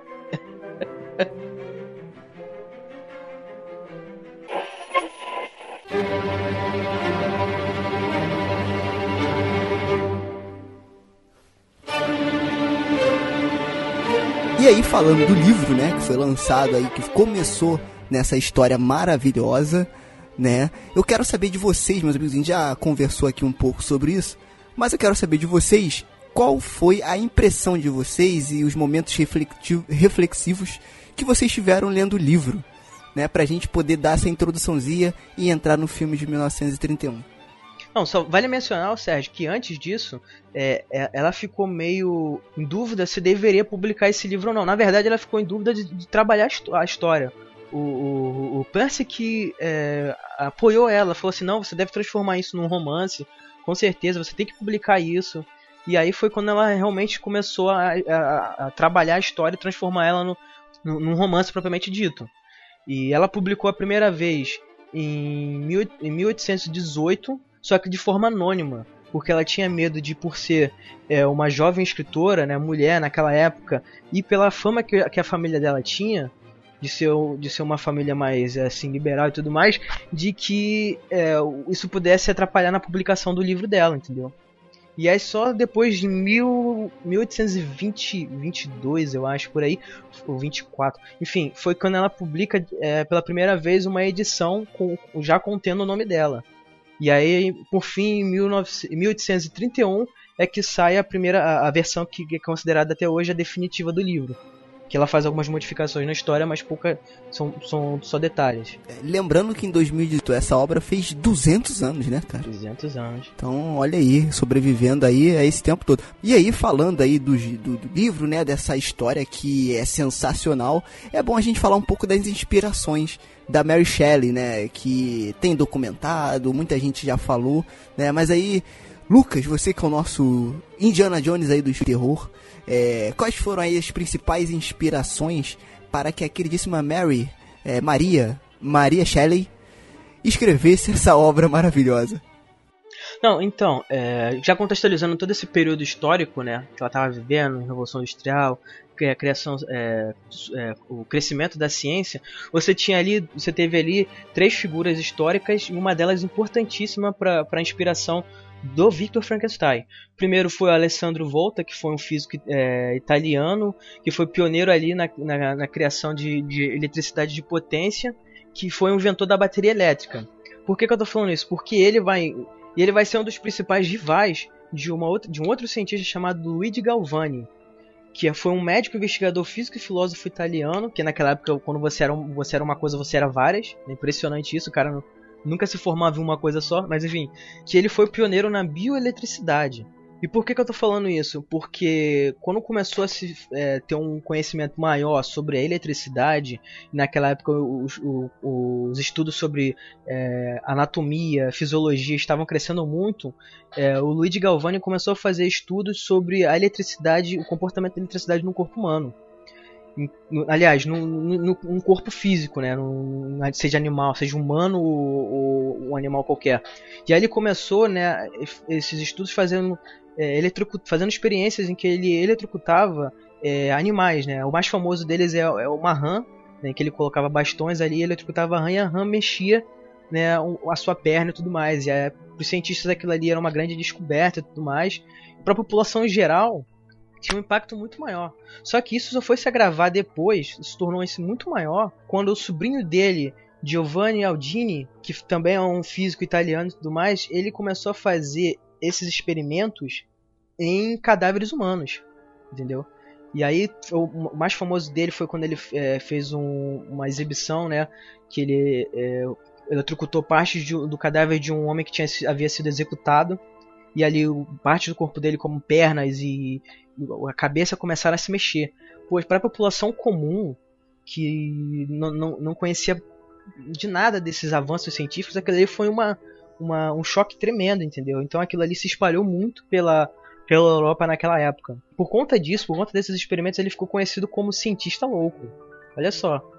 E aí reza a lenda que a Mary Shelley ela tomou conhecimento desses, dessas apresentações, desses experimentos e ela aí teve o seu primeiro, ele, é, sua primeira inspiração para o, o Victor Frankenstein. É maneiro, mas isso aí também é meio assim, né? Porque se você eletri, eletrocuta alguém e o cara começa a tremer, abrir o olho, abrir a boca, dúvida, naquela época causa medo e hoje também, tá, meu amigo? Se eu vejo um negócio desse aí, eu saio correndo. isso não dá certo pra mim, não, cara. Sim, mas assim, naquela época você tinha uma distinção muito é, rasa entre o que é entre ciência e sobrenatural, entendeu? Então, para aquelas pessoas, aquele, aquele, aquele corpo, aquele cadáver estava voltando à vida. Então, aí você faz o, paralelo do, do, do, Victor Frankenstein utilizar a eletricidade para dar vida ao monstro, à criatura, com esses experimentos que eram realizados naquela época. É, e também, como a gente já mencionou, tem aí a, o, o, lance da inspiração também do Prometeu, né? Que na verdade o nome do livro primeiro era Frankenstein, o Prometeu moderno, né? O moderno Prometeu, é, que resumindo, ele foi o cara que roubou o fogo de Zeus para devolver aos seres humanos, né? A, a vida humana, resumindo muito bem, resumido a história, ele fez isso para trollar Zeus né? E aí ele devolveu o fogo à, humanidade e aí é aquele lance, né, da criatura e contra e contra o criador e, e coisa do tipo, né? Isso, esse, esse, essa figura do Prometeu está muito ligada à criação do homem em si na mitologia grega. Só que ele, só que eh, os estudos divergem sobre o papel dele quanto a isso, entendeu? Alguns dizem que ele moldou o ser humano e Zeus deu a vida propriamente. Outro, em, em, outros estudos diz que não, que ele roubou o fogo e com o fogo gerou a vida para os seres humanos. Mas o que se tem é, certeza é que ele realmente está relacionado a isso, a criação dos seres humanos. E que o fogo tem total ligação com a questão da ciência né? e o conhecimento. O... Sim, sim. Inclusive a gente pode remeter com a pré-história também, a importância do fogo, mas o fogo como sinônimo de luz. E no filme de 31 é muito trabalhada a questão do fogo como uma proteção, uma barreira entre o monstro e o, a pessoa, o ser humano no caso, né? Se é que podemos separar isso. Genial! Eu não Isso. tinha pensado É, nisso, Emerson. desde o começo, cara. Caraca, desde genial. quando aparece dentro do, do castelo, tem o, o Victor Frankenstein, no caso, ele se protege mostrando um fogo. Lá no final é a mesma coisa. Ele vai procurar o, o monstro que ele criou, ele aparece, a primeira coisa que ele faz é colocar, esticar o braço, mostrar o fogo e cria um elo de, de separação. Fica bem nítido assim. É um confronto bem na- no horizonte mesmo assim, fotograficamente muito parecido. E o que distancia os dois é o fogo. E no final, o Frankenstein, o monstro, né, no caso, morre como? Ele morre naquela casa queimada pelos, pela, pela população? E visivelmente é uma população de, de- né, são moradores da parte rural ali e tal, né? Com todos Sim, camponeses. São camponeses mesmo que botam fogo naquela casa. e Ele morre com o fogo, ou seja, ele morre com a, a própria ciência. Por que não a ambição do homem em querer conhecer e desbravar a própria existência e a vida? Ele morre com o homem. Eu vou mais além, o, o- Emerson. Eu vou dizer que, se, de acordo com. Se a gente pegar esse, essa base do mito do Prometeu, eu vou dizer que o fogo, na verdade, simboliza a verdadeira essência da vida. Quando você tem um, um cadáver reanimado através da ciência, de uma forma, entre aspas, profana, você tem um fogo ali que é a, a essência da vida fazendo esse contraponto, tá desafiando ele. O- é, o fogo tá, tá brigando com aquilo que não é, que não é vivo verdadeiramente, entendeu? E isso afasta ele, isso, isso dá medo, isso é, fere ele, entendeu? A vida, verdade, a vida verda- natural tá, tá machucando ele. E tem um negocinho no cinema assim que se chama rima, né? Rima rimas visuais. Vai criar um paralelo entre cenas. É, tem muitos filmes que começam de um jeito, terminam do mesmo jeito, só que numa condição completamente diferente. Isso aí é para criar um elo visual. Ah, inconscientemente a gente percebe isso, né? Mas enfim, é, é linguagem. E nesse filme tem, cara. Ele estende, o, o Victor Frankenstein, ele estende a mão para proteger do fogo. A única outra pessoa que faz exatamente o mesmo movimento, fotograficamente muito parecido também, é a menininha. No entanto, a menina, naquela cena belíssima do lago, é, que depois a gente com certeza vai falar mais sobre, mas essa menina estende uma flor, dá na mão dele e eles começam a brincar. E aí tem. Eu preciso falar disso aqui porque conecta com o que a gente está falando. É, ele brinca, ele se sente é, né, envolto dessa, dessa doçura da menina e joga a florzinha no lago, que é isso que eles estão fazendo ali. E existe um- uma troca da flor com a menina, ou seja, o fogo realmente simboliza isso, simboliza o homem, simboliza a arrogância do homem querer ser mais do que a própria vida, do que a própria limitação. Enfim, fica aí, né? Cara, é, não, isso é muito bom, muito bom. E antes da gente, como a gente já tá puxando aqui já pro filme, antes da gente entrar no filme, é, eu acho que cada um aqui poderia falar uma cena que ficou marcada na leitura do livro da Mary Shelley de Frankenstein. É, na verdade, eu posso começar, eu acho interessante porque o nome do livro é Frankenstein. E aí re- realmente ele desenvolve ali a história do, do cientista e tal. Mas o foco é total no monstro. E o que me marcou muito dessa, desse papo que a gente teve até aqui foi esse lance de não reconhecer o seu monstro interior ou o monstro da outra pessoa, né? E aí é muito legal quando o monstro ele tá escondido na, é, naquela casa, ele se sente parte daquela família só de acompanhar a rotina deles e tal, ou seja, é um monstro que tá ali, mas a família não sabe que tá ali. E aí o cara que recebe ele sem julgá-lo é o cego. É o cara Exatamente. que é cego e que recebe ele e trata ele como se fosse uma pessoa normal. E, e- e né? ele observando aquela, o dia a dia daquela família, ele começa a aprender. Aprender a socializar, Exatamente. aprender os modos, aprender a falar, entendeu? Ele não era uma É. criatura estúpida. Exatamente. E esse lance do cego ficou muito marcado em mim porque isso. E quando os netos dele chegam, né, eu acredito que são netos, eles abominam aquela figura imediatamente. E o velho não entende nada. Entendeu? Porque, cara, mas o cara só veio aqui, sentou, tomou uma- um, um- um copo de leite e não ameaçou ninguém. Entendeu? Então, esse lance da sociedade plastificada que o Emerson falou, desse monstro que a gente vê nos outros, mas não consegue reconhecer na gente mesmo, tá muito forte nessa cena. Então, isso marcou muito pra mim. E pra vocês aí, uma cena que vocês acham interessante do livro? Cara, pra mim, uma, uma das cenas mais marcantes do livro é quando tem um reencontro com a, da criatura com o Victor. Eita. Que é quando ele retorna. Quando ele retorna é, se eu não me engano, porque já faz um tempo que eu li o livro, acho que depois que o irmão do, do, do Victor morre, o irmão mais novo, né, vocês que leram o livro recentemente, e aí quando ele tem esse choque que ele encontra a criatura, ela começa a dialogar com ele. E a ele chantagear percebe que não é ele. um diálogo, ele percebe que não é um diálogo qualquer, a criatura é erudita, ela, ela, ela tem, tem traços dramáticos, traços é, poéticos na fala dela, entendeu? E ele começa a se questionar por que a- a- o criador dele o abandonou. E ele vê que aquilo que ele havia escorraçado, que ele havia abominado, quando, assim que ele, ele, ele concebeu a criação, na verdade ele não, não era só um, um ser de casca vazia, entendeu? Ele tinha um algo a mais, entendeu? E ele se começou a se preencher com a, com a humanidade ao mesmo tempo em que ele era abominado por ela, cara. Esse momento, desse contraponto dos dois, é muito forte. É, eu não, não li o livro ainda, né, cara? Eu, eu me desafiei a ler em uma semana, não consegui por conta do fechamento do bimestre e tal, né? Semana de prova na escola. Mas eu tenho que dizer aqui duas coisinhas, deixar aberto aqui a parte da minha experiência, né? Comecei a ler. É, me- eu, eu sou muito ignorante em tudo que tange a autora, não sabia. Pra mim tá sendo muito interessante esse cast, inclusive pra conhecer. Mas eu fiquei fascinado. Eu comecei a ler, né, por conta do podcast aqui. Mas vou terminar, vou continuar ainda. Porque me peguei muito fascinado com o formato de cartas. Eu não tinha essa concepção. É, E assim, realmente, fui, fiquei perplexo com, com o formato. Acho que tem tudo a ver. Eu não conseguiria ver uma forma mais brilhante de, de começar um livro do que em forma de carta. É, por conta da dualidade mesmo, do- e principalmente do diálogo, sabe? Eu, eu acho que o diálogo é importante para sustentar a própria história. É uma narrativa impressionante. E o estilo romântico também, né? A gente. É, é muito interessante isso. Uma história meio. com um quesinho meio gótico. ah, fala. Tá né, no imaginário po- popular a a questão da, da- do terror e tal. E ser um estilo extremamente romântico, extremamente delicado também, sabe?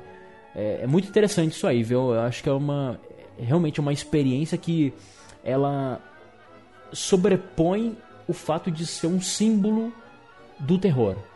É impressionante, é um livro excelente mesmo, assim, em questão de experiência, né? Eu comecei a ler, acho que eu tô na metade mais ou menos, mas já já eu sinto isso, sabe? Não vou falar um específico aqui porque no li inteiro eu acho eu sentiria uma injustiça na minha própria experiência, mas esses, esses são os dois pontos assim que eu destaquei da- do começo.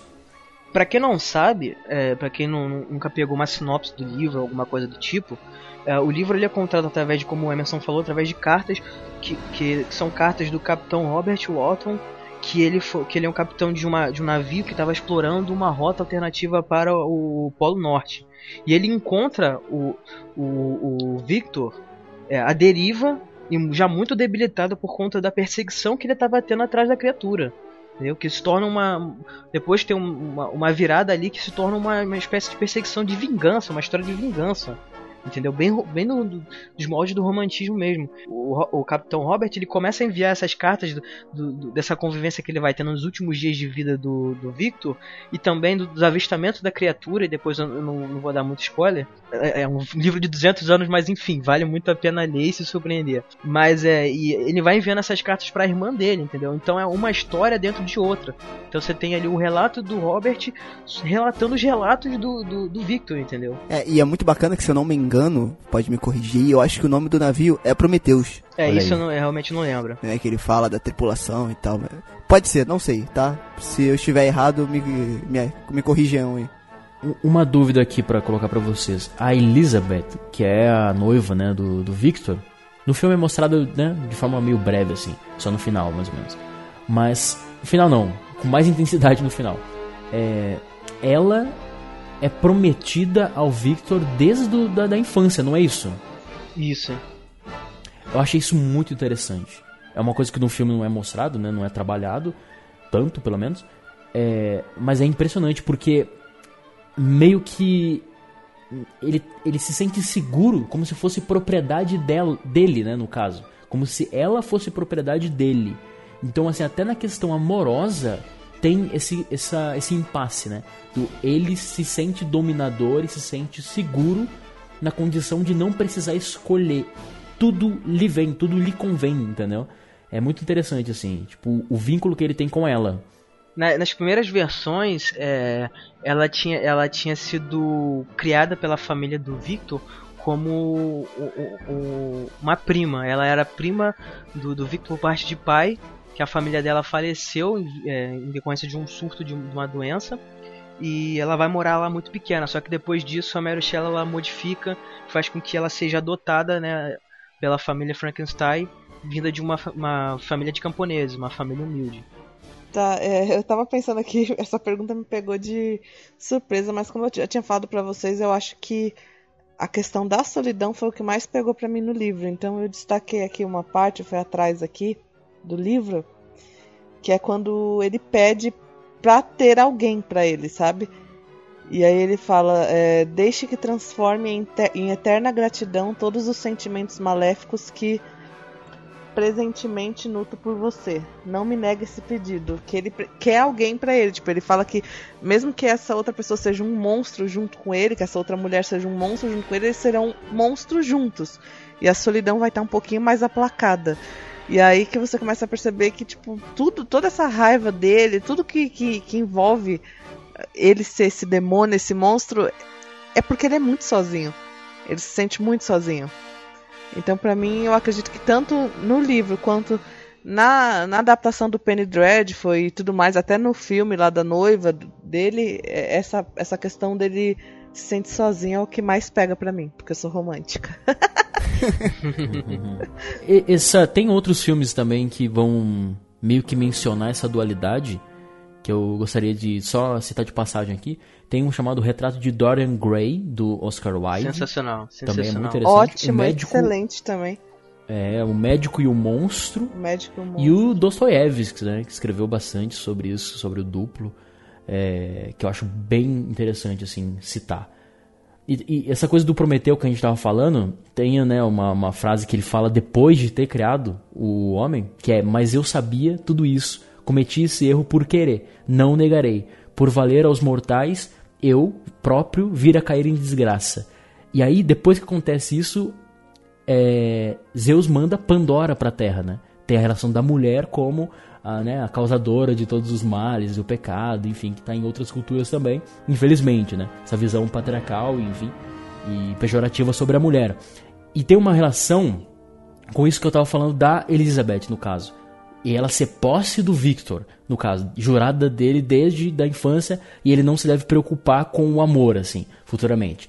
Porque, tanto na história, acredito, quanto no filme, ah, falando aqui do filme, só citando para complementar essa parte da, da Elizabeth, ele cria um monstro por arrogância, é o mal à sociedade, ele sabe disso, bem como o Prometeu, que é essa frase que eu acabei de dizer, e depois, o que, que ele faz? Ele volta para sua amada e vai casar como se nada tivesse acontecido. Não é problema meu, assim, o, o monstro que criei, entendeu? Vou casar e vou ser feliz com aquilo que estava assegurado desde o começo. Com a, com a minha posse, digamos assim, que é a Elizabeth. Né? Uma visão que eu tive, tanto no livro quanto nesse filme de, de 31, é que na verdade um sentimento que perdura ali entre o. Na verdade, a relação que perdura entre a Elizabeth e o, e o Victor, na verdade é da Elizabeth sentir a necessidade de ter o Victor é, ao lado dela, entendeu? Como se é, nesse, nesse, nessa linha que você, de raciocínio que você traçou, Emerson, fosse a, a posse necessitando de quem a possui, entendeu? Da mesma forma como a criatura necessita do Criador. Como ele busca pelo Victor e depois fala assim: não, você é o único que tem a solução para o meu problema, entendeu? Mesma forma, o Victor, ele não. Ele, por mais que ele tivesse algum sentimento pela, pela Elizabeth, ele passa grande parte do livro é, simplesmente ignorando tanto os laços afetivos com ela quanto com o resto da família. Porque ele estava simplesmente obcecado com a, com a, criação dele. E ela é que busca por, por, por, respostas sobre como ele, como ele tá, ela que vai atrás dele, entendeu? Então eu senti mais ou menos um paralelo ali.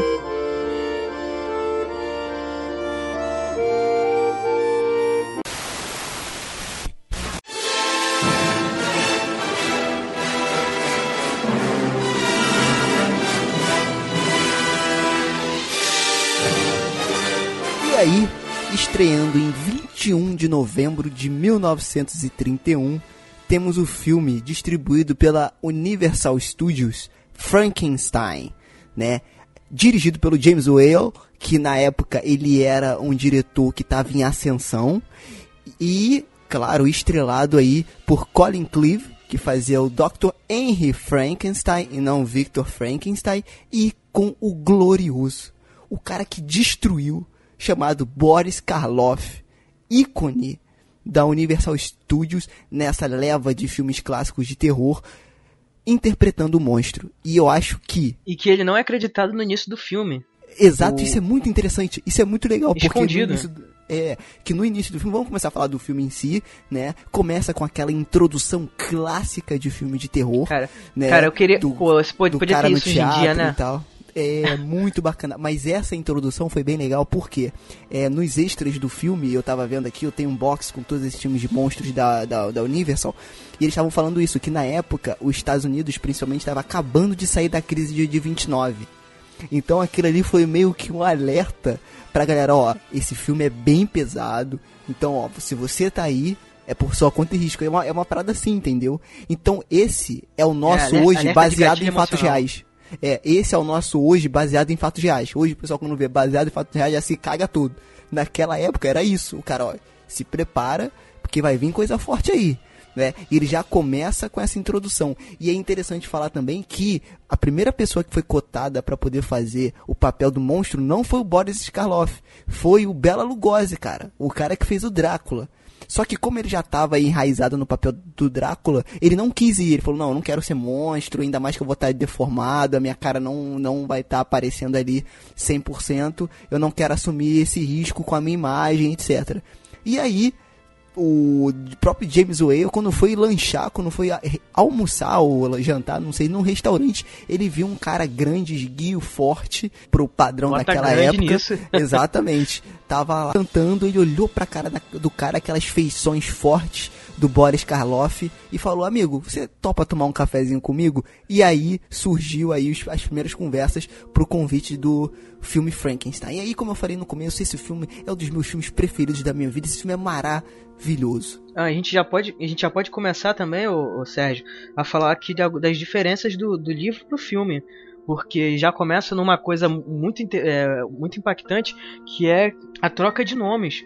Porque no filme o, o Frankenstein se chama Henry e o amigo dele se chama Victor entendeu? Só que no livro é o contrário. Victor é o Frankenstein e Henry é o melhor amigo dele, entendeu? Exatamente. E o próprio filme ele não tem, porque no livro, quando você lê, tem toda aquela introdução do capitão no Ártico que encontra o Victor. Não, nesse filme já começa com o Victor já fazendo é, a criatura, né? Caçando os corpos, o, a parte de corpos, né? Dos, dos cadáveres é, para construir a criatura. E cara, isso é muito bacana. Por quê? Na, aí a gente volta aquele link do que é terror para cada um, né? Porque naquela época esse filme tem coisas revolucionárias, como por exemplo, coisa simples, o barulho da terra caindo no caixão logo no início que o que o coveiro tá jogando. Cinema com som, né? É o cinema com som. Esse efeito era muito particular. O efeito da, cor, da corda cortando o cara na forca também a eletricidade, era muito cara. particular, a eletricidade. Então, por aí a gente já começa a ver o porquê que esse filme é icônico até hoje. Ele causou uma impressão muito forte na época. E é muito legal. Cara, eu fiquei impre... é impressionante a cena da criação mesmo, quando ele, quando ele dá vida à, à criatura com, com os raios e você vê que a, a, aquela energia elétrica passando ali nos eletrodos e tudo mais. Cara, a, todo aquele cenário, aquela construção daquela cena é sensacional, cara. Assim, você, você olha, se você olhar e pensar no contexto daquela época, você você fala assim, cara, como é que eles fizeram isso, entendeu? Muito bom. Tecnicamente e a linguagem também do filme é excelente, né? O James Whale, para quem não sabe, ele fez um filme pouco antes do, do Frankenstein ser lançado, que se chama Anjos do Inferno, que fala sobre a Primeira Guerra Mundial. É um filme muito bom que foge, né, da questão do terror e é um filme assim, com uma linguagem excelente. Dois anos depois desse filme, o Frankenstein, em 33, ele faz um filme meio no ar, assim, que esse é obra-prima do cinema. Pouca, poucas pessoas conhecem. Que se chama O Beijo Diante do Espelho. Em inglês é, é assim também. É de 33. Que vai, é tipo noir, um filme investigativo sobre é, se uma mulher traiu ou não um médico. Mas, cara, o desenvolvimento desse filme é muito, muito inteligente É um filme de uma hora e sete minutos, tão curto quanto o Frankenstein, mas tem uma linguagem excepcional e é um filme todo assim de, de investigação com uma, uma narrativa muito teatral, porém ela não é, ela não se, não se fecha em si, sabe? Não é aquela coisa simplesinha, entendeu? Você percebe que é à frente do seu tempo assim muito em termos de expressão, narrativa, diálogos, etc. Mas é um diretor que sabe trabalhar com outros gêneros também, entendeu? Então para quem quer conhecer, recomendo esses dois aí o ritmo desse filme de, de 1931, cara, ele não é lento. As coisas vão acontecendo e vão acontecendo, entendeu? O filme, por mais que o filme seja curto, você pensa, ah, ele vai ter um, um, desenvolvimento um pouco mais lento, mas não, entendeu? Ele tem um ritmo, assim, que você quer ver até o final, entendeu? Você não consegue, você não consegue parar. E o que me chamou muito a atenção nesse filme, aí o Emerson pode complementar melhor aí, e falando um pouco mais tecnicamente, mesmo não entendendo nada, é o seguinte: o que me chamou a atenção é a fotografia do filme, cara. Porque ele usa muita referência de expressionismo alemão. Desse negócio da sombra, de, de, de, de usar muito o lance da. É, como é que a gente como é, como é que a gente fala quando a coisa não fica evidente e fica ali escondida nas trevas né? Alguma coisa. Assim. Isso, com uma coisa mais subliminar, tipo assim, ele não te dá claramente o que tá acontecendo. Cara, eu, eu achei a fotografia desse filme para ampliar o espaço, para mostrar o quão solitário ele tava naquele castelo e quanto aquela casa era grande demais para aquela para aquele tamanho daquela ambição, né? Então, tipo assim, cara, eu achei isso muito muito bacana. E aí, o, o a, aí eu faço um paralelo com o livro que o filme eu senti ele ser mais focado no Victor Frankenstein mesmo, no, no caso do filme, no Henry Frankenstein, do que na própria criatura, do que no monstro, apesar dele ser uma criatura muito icônica e é tão icônico que ultrapassou a barreira do tempo. A, a, a figura do Boris Skarloff, construída pelo Jack Pierce, que é um cara lendário, né? Ele fez todas as maquiagens dos monstros de terror que você conhece hoje é, da Universal né? Foi esse cara que fez. Então, assim, é, ele, ele usava. E eu acho engraçado que no documentário também ele fala que ele, ele usava técnicas de maquiagem mesmo. Tipo assim, ele não tinha nada. É, extraordinário, ele pegava a caixa de maquiagem dele e começava a fazer. Tanto que o rosto do Boris Karloff no filme, ele não é de plástico moldado, é o rosto dele mesmo. É, é, é para facilitar ele fazer expressões, enfim. Cara, esse filme é maravilhoso. Eu até me perdi no que eu tava falando. E, e, é, o, e é o visual definitivo do Frankenstein. É o visual né? definitivo, exatamente. Exa Aliás, do monstro. é.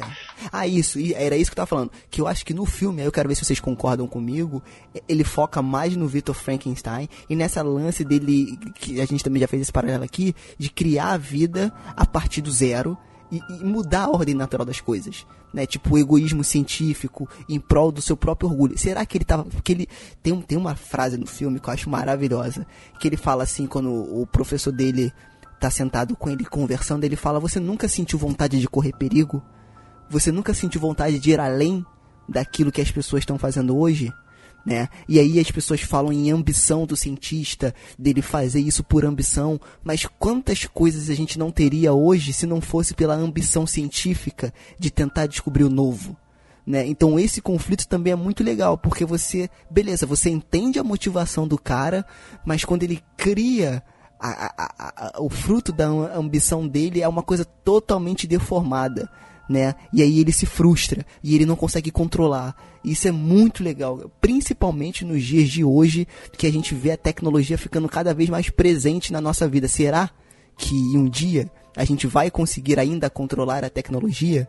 Né? E aí também uma outra referência é, é, é do próprio Frankenstein, é, que eu vi um, algum insight também citando, é o próprio Exterminador do Futuro, cara que ele tem esse, lance da tecnologia acima do ser humano dele robôs, né, controlando né, cara, o ser humano, os geral. robôs em, em, em, modo geral, né? Então é Quantos muito legal. a gente não tem aí do, do robô querendo matar, ó, exterminar a humanidade? Exato, exato. E eu acho que esse filme deixa isso muito evidente. Ele trabalha isso de uma forma muito boa, porque eu acho que a atuação também do, do, do, do Clive é muito boa. Você vê que realmente ele tá obcecado por aquilo ali né? Além de algumas partes também que eu acho que tem uma pegada muito teatral ali, que eu acho que o Emerson também deve ter identificado isso vendo o filme.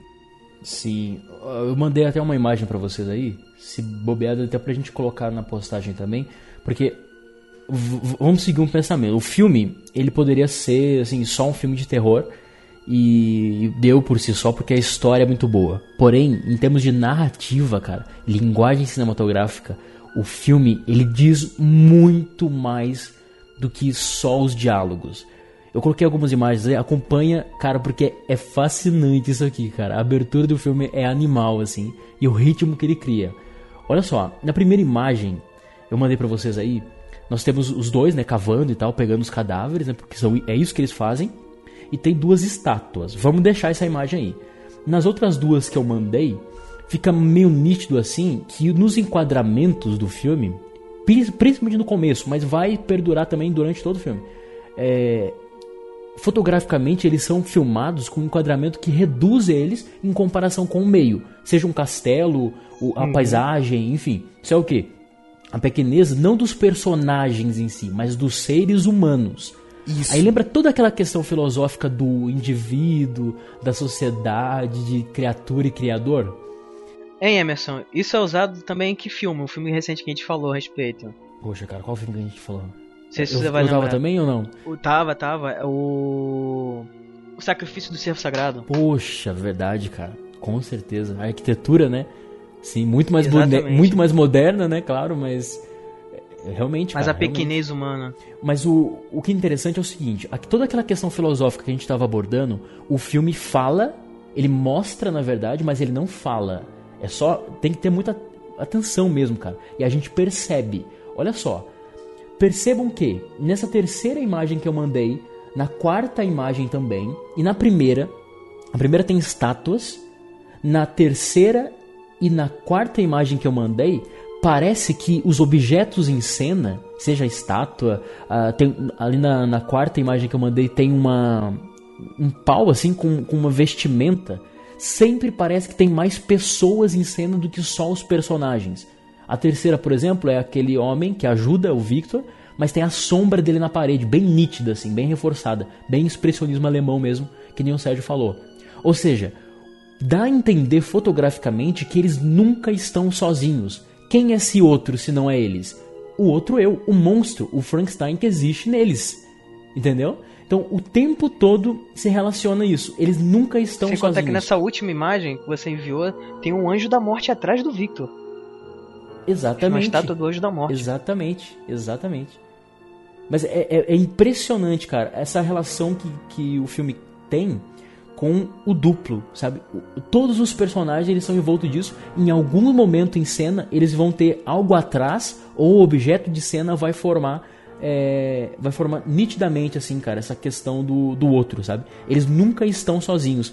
Aí tem uma relação com a flor também, né? Eu falei para vocês do fogo. Eu tô viajando muito aqui. Vocês querem que eu pare, cara? Quer, Sérgio, falar uma não, coisa? Não, não, vai, vai.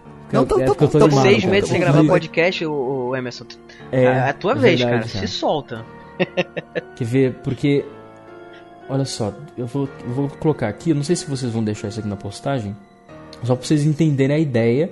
Porque eu não sei, eu tô meio doido hoje. Não sei se eu vou conseguir explicar direito, assim. Tô bem retardado mesmo. Mas vamos lá, olha só. O que eu quero dizer? Eu falei para vocês que em três momentos específicos o Victor Frankenstein, ele estica a mão e na mão ele, ele põe um, um fogo, né, uma, uma tocha ali, para proteger, se proteger do monstro. Ou seja, meio que atacar, ameaçar com a defesa, né? E fogo, ciência, tecnologia, etc. Ou a própria ambição do próprio protagonista. Acontece é, a única cena onde uma pessoa estende a mão pro monstro, no caso, e não é um fogo, é nessa com a garotinha que é essas fotos que eu mandei para vocês aí. O que acontece? A cena ela é visivelmente mais clara, é aberta, a personagem está em foco, não existe nenhuma sombra, nada que faz alusão a uma outra personagem, um duplo ou algo assim. Por quê? Inocência, que nem vocês tinham mencionado. Só acontece o seguinte: ela dá a flor pro, pro, pro monstro e o monstro associa diretamente a, a flor com a delicadeza barra é, inocência da garota. Quando eles jogam na água, e a gente vê isso, essa, essa primeira imagem que eu mandei para vocês, mostra o quê? Três flores na água depois que o, que o monstro joga na água. Ou seja, é ele, ela e o seu criador. mesmo numa cena que não está explícita, a presença do criador está ali simbolicamente. Aí vamos assim, ah não, mas não tem nada a ver essa questão de flor e tal. É, não está relacionado com delicadeza.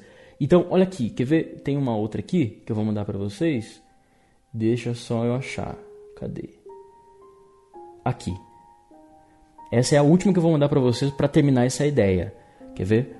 Mandei aí, olha só, vejam. O que acontece?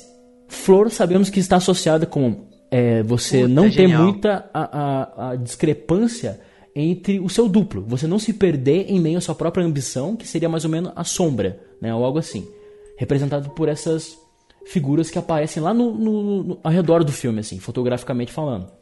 Essa última que eu mandei, essa última imagem que eu mandei para vocês, o que, que tem? Nós temos, num primeiro plano, a noiva do, do, do protagonista, no caso a Elizabeth, atrás dela o próprio monstro fazendo o duplo dela, como todas as cenas praticamente têm, bem lá atrás mesmo, com uma penumbra assim, e ela está segurando o buquê de flores, e ao redor dela tem um, dois, três, quatro, cinco, cinco flores ali atrás.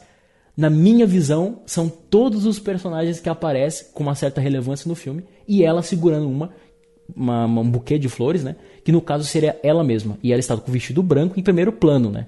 Então, assim, olha, é, é muito cíclico. É muito cíclico. Fotograficamente falando, é muito cíclico o que o diretor quer passar. Né? O diretor e o roteirista. A criatura chegou no Jardim do Éden, o Emerson. Chegou Puta, na. No, no, incrível. No, no, berço do Criador, entendeu? rodeado de flores, ele chegou no berço do Caraca, Criador. pode crer. Não há nada mais próximo do Criador do que, do que esse lugar. Ficou lindo, cara. Caraca, Olha que lindeza. Que, li, que, é exatamente, que exata. Olha isso, cara. É impressionante. O filme tem uma hora e dez. O livro é super inteligente, super complexo. E o filme, o que, que o filme vai fazer, cara? O que, que o diretor vai fazer em uma hora e dez? E ele consegue, através do poder do cinema, que é não só não é só falar, não é só verbalizar, é mostrar.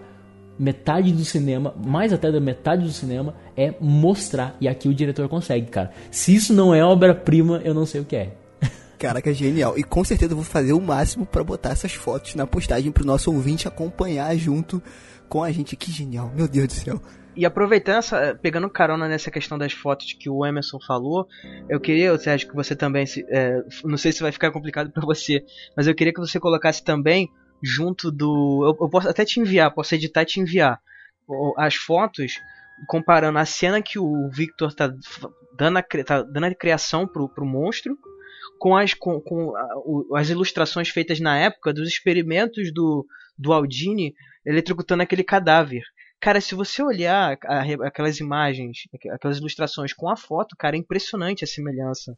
Entendeu? Aquele contexto da, da, da, da criação, a criatura e a ciência ali se moldando, só que a, aquilo ali é realidade, entendeu? Aquilo aconteceu.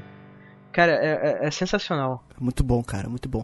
Tem uma outra coisa também que eu tive um insight, não lendo o livro, mas vendo o filme, que é o seguinte, é uma coisa que eu passo diariamente no meu ambiente de trabalho. Eu sempre, eu, sempre, eu sempre sinto, geralmente eu cito o ambiente de trabalho aqui porque é um ambiente que a gente, pelo menos para quem trabalha, por exemplo, de segunda a sexta, né, no horário comercial, a gente sente muito, eu acho que a gente se identifica muito.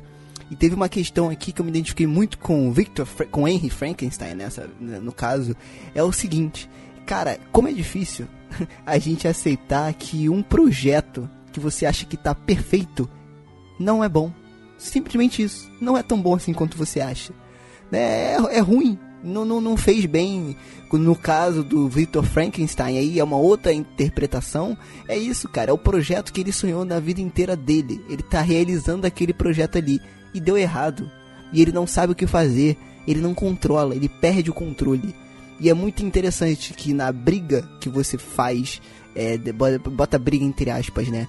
é, corporativa e industrial e qualquer coisa, que você está sempre correndo atrás de metas e de objetivos e de projetos, você não aceitar que o que você fez não é tão bom assim. Você não é o centro do universo. Tudo que você faz não é tão bom assim. Então, um passo, dê um passo para trás e reveja aquilo que você fez, se realmente aquilo é relevante, como aquilo impacta a vida de outras pessoas, enfim. Porque de certa forma o Victor Frankenstein, no caso aqui do filme o Henry Frankenstein, ele leva para ele a culpa Não é? Isso também fica muito claro no livro. Das mortes causadas pelo monstro. Porque ele criou um monstro. Então, de certa forma, aquele projeto está vinculado a ele. Então, ele sente essa culpa. Então, o, o, projeto que você joga no mundo e ele impacta negativamente as pessoas, o quanto você é culpado por aquilo ali.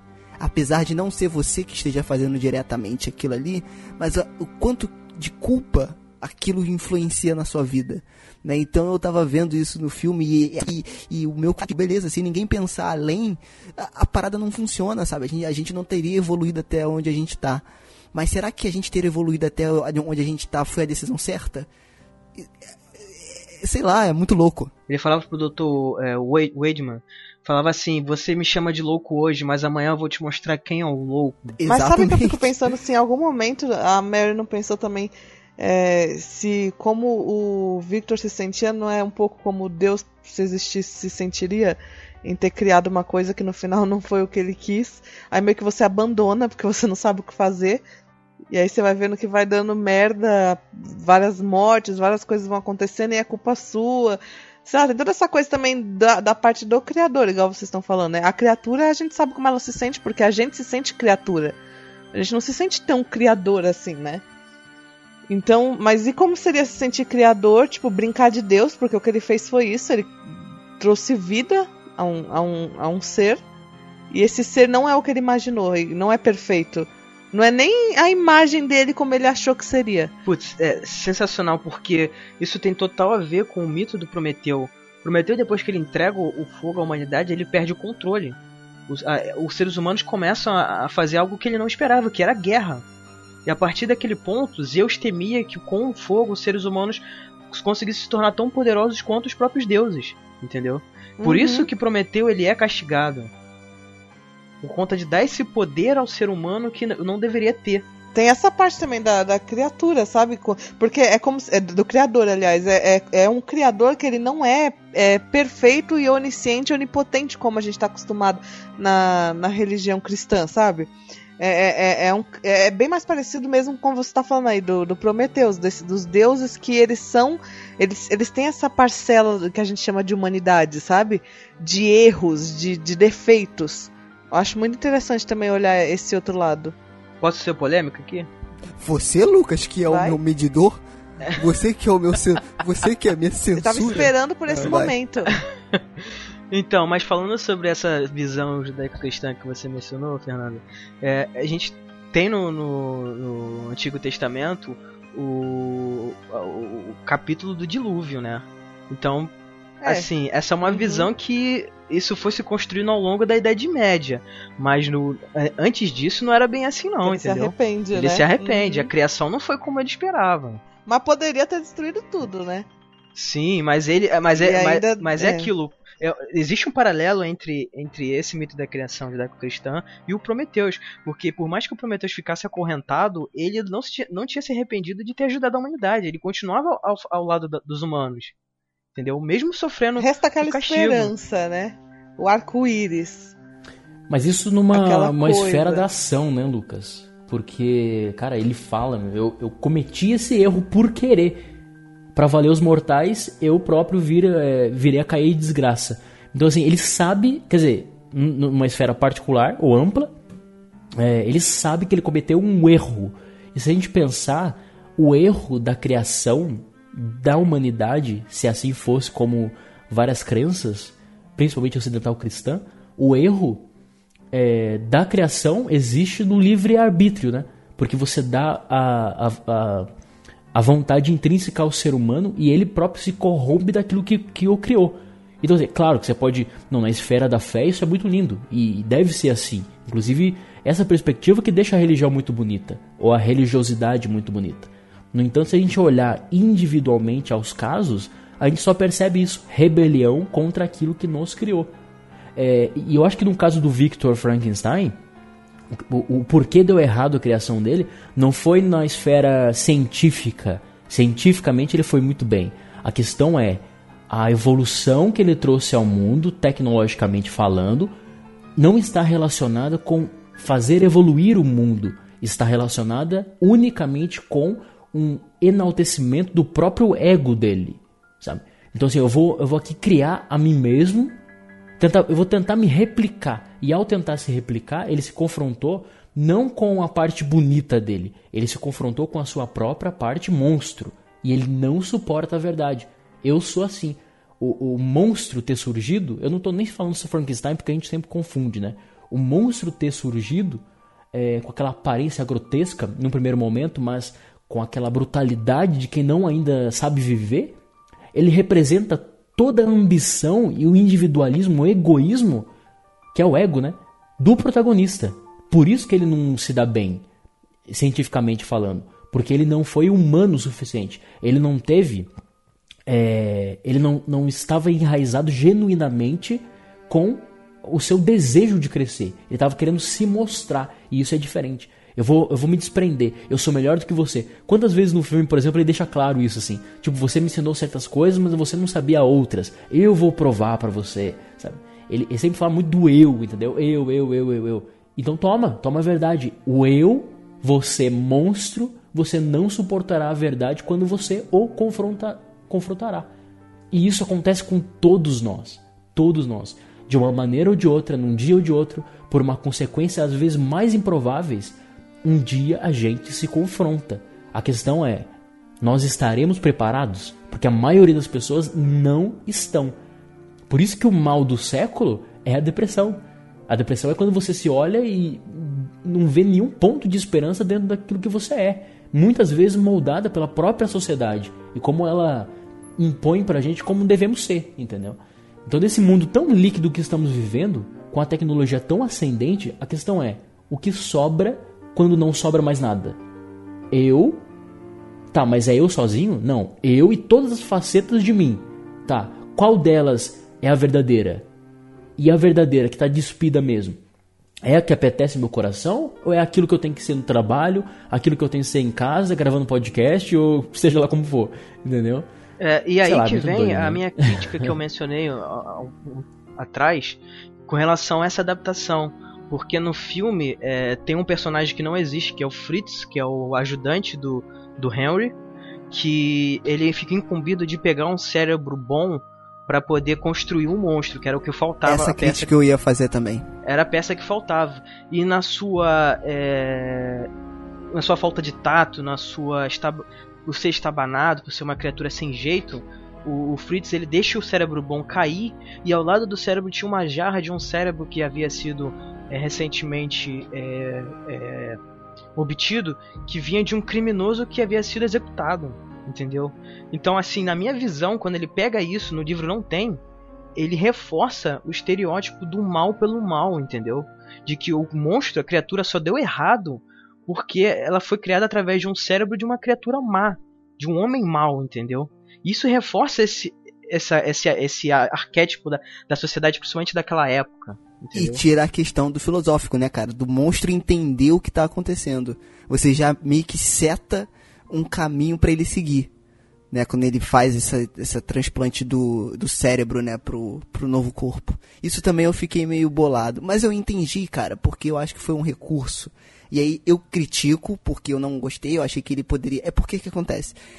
O filme foi tipo que assim, ó, tem que ter uma hora e dez, cara. Você não pode passar disso. Então, se ele fosse, entre aspas, tá, gente, perder tempo filosofando para criar a consciência da criatura, ele não ia conseguir ter tempo para desenvolver o, o Henry Frankenstein e o monstro ao mesmo tempo.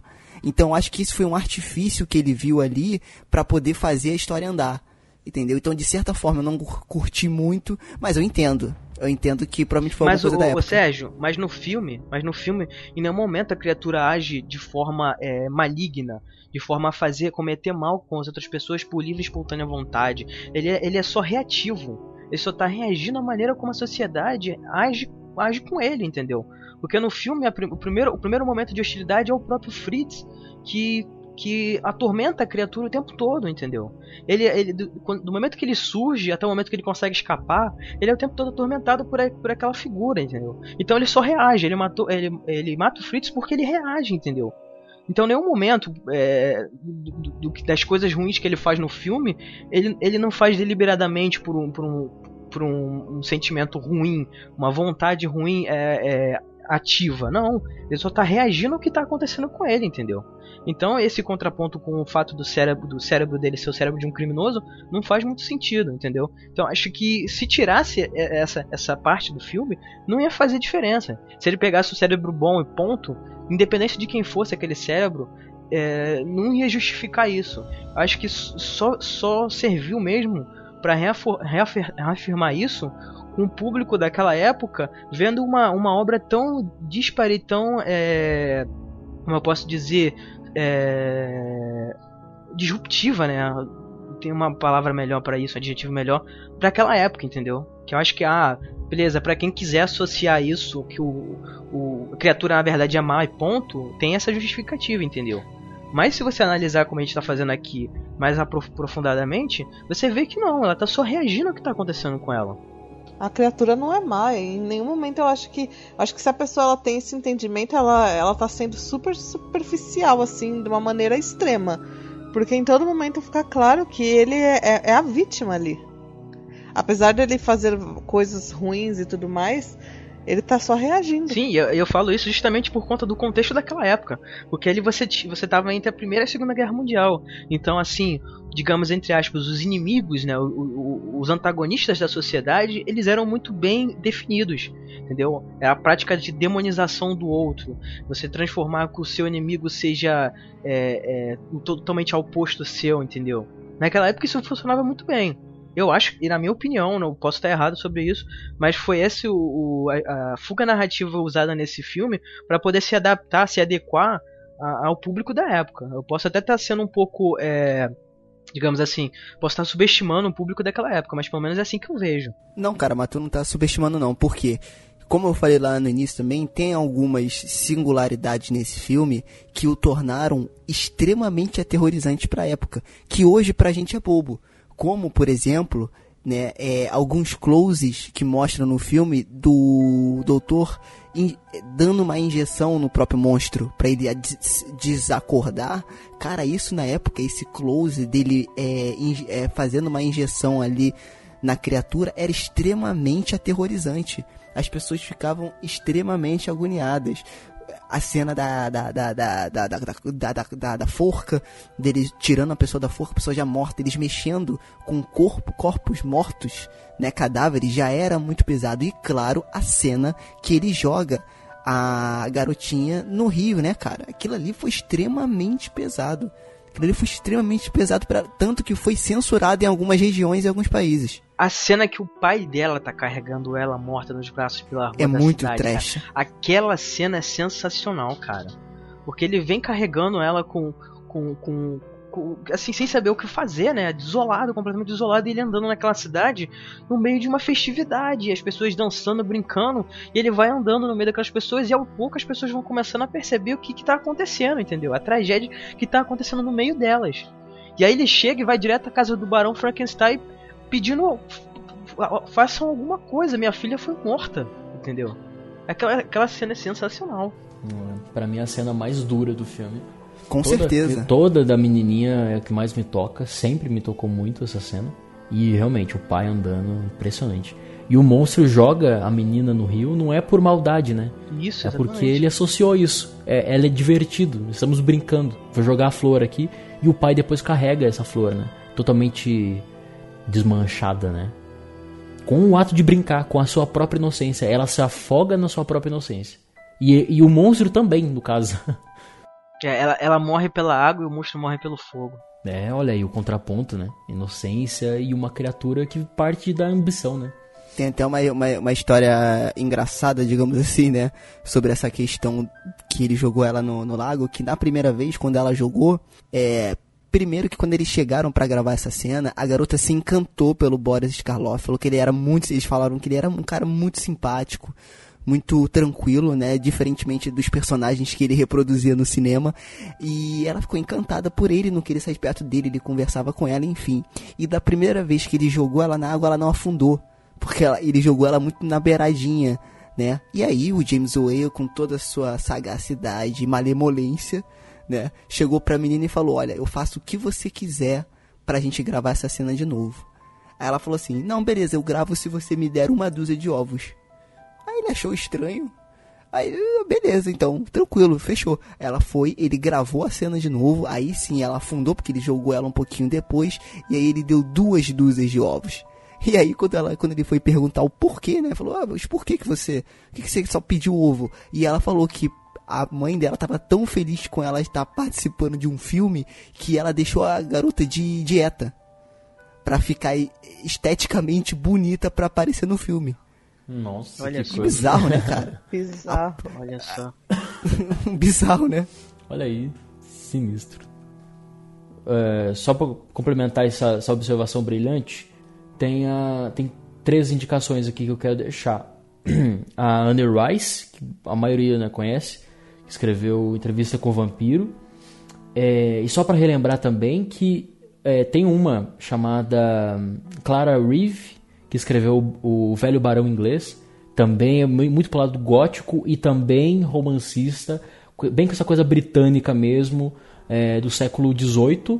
E tem a Anne Red, Radcliffe, bem o sobrenome do, do ator do, do Harry Potter, Anne Radcliffe, que ela escreveu o Morro dos Ventos Vivantes, né? Também muito romântico, assim, clássico e tal. Ficam essas três recomendações para quem se interessar sobre né, um pouco da ótica feminina né, no- na literatura, que eu acho bem interessante. Muito bom mesmo. É até legal você. é, essa da Anne, eu até publiquei no meu Facebook recentemente uma matéria sobre ela. Que ela também foi assim, ela é de grande inspiração e, e importância, né? Da literatura, embora a gente fale Morro dos Ventos Vivantes e a gente não, não associe diretamente com, por exemplo, a Mary Shelley, né? Tipo, a gente acha que uma coisa não tem nada a ver com a outra, É, assim. Infelizmente. Mas é quem estuda o gótico, estuda as nuances do gótico, é, realmente ela foi assim pesada.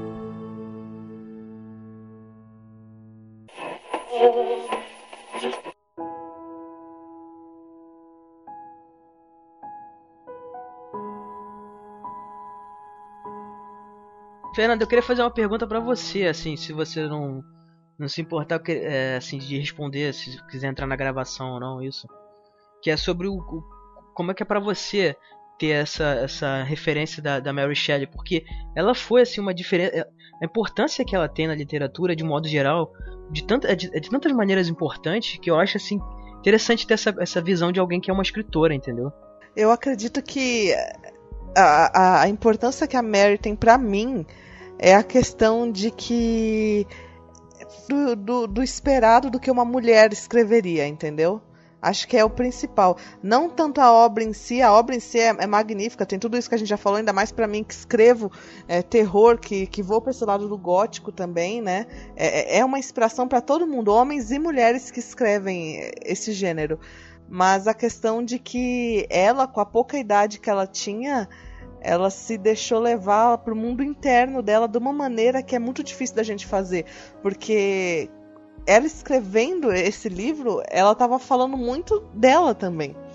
Entendeu? Ela tá falando totalmente dela, na verdade. E eu acho que esse desnudamento, assim, que isso que ela fez, essa coragem que ela teve na época que ela tava, pra mim é, é uma fonte de inspiração pessoal mesmo, assim. Não tanto da, da escrita dela, mas da pessoa dela, sabe? Eu sempre vi ela assim com um olhar de que. Porra, eu quero ser tipo assim, sabe? Fazer uma obra dessa magnitude.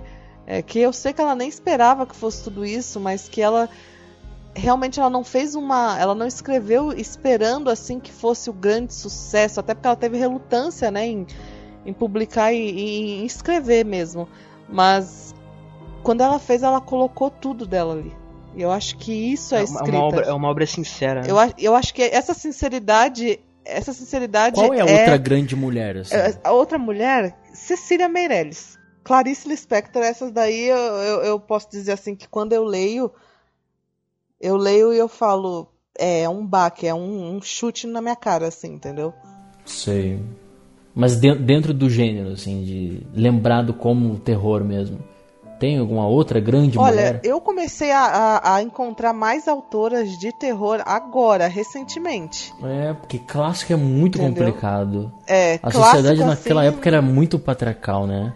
Se eu parar pra pensar um pouco, assim, pode ser até que eu ache uma coisa ou outra, um conto ou outro, assim. mas é, de dizer que, que marcou assim, só mesmo a Mary. Mas agora, atualmente, principalmente vamos falar de uma editora que, que tá focada em terror, a Dark Side. Né? Tem várias outras, mas a Dark Side ela, ela, ela é focada nisso. Tem muitas autoras, muitas. E, e, e, lá é um, é um, um berço para você poder catar assim de dentro eh, para todos os gostos, de todos os tipos de terror. Desde um terror mais visceral para um terror mais psicológico. Por exemplo, a Romy Erling, acho que é assim que, que, que fala o sobrenome dela. Ela é brasileira. Ela escreveu Diário de uma Escrava.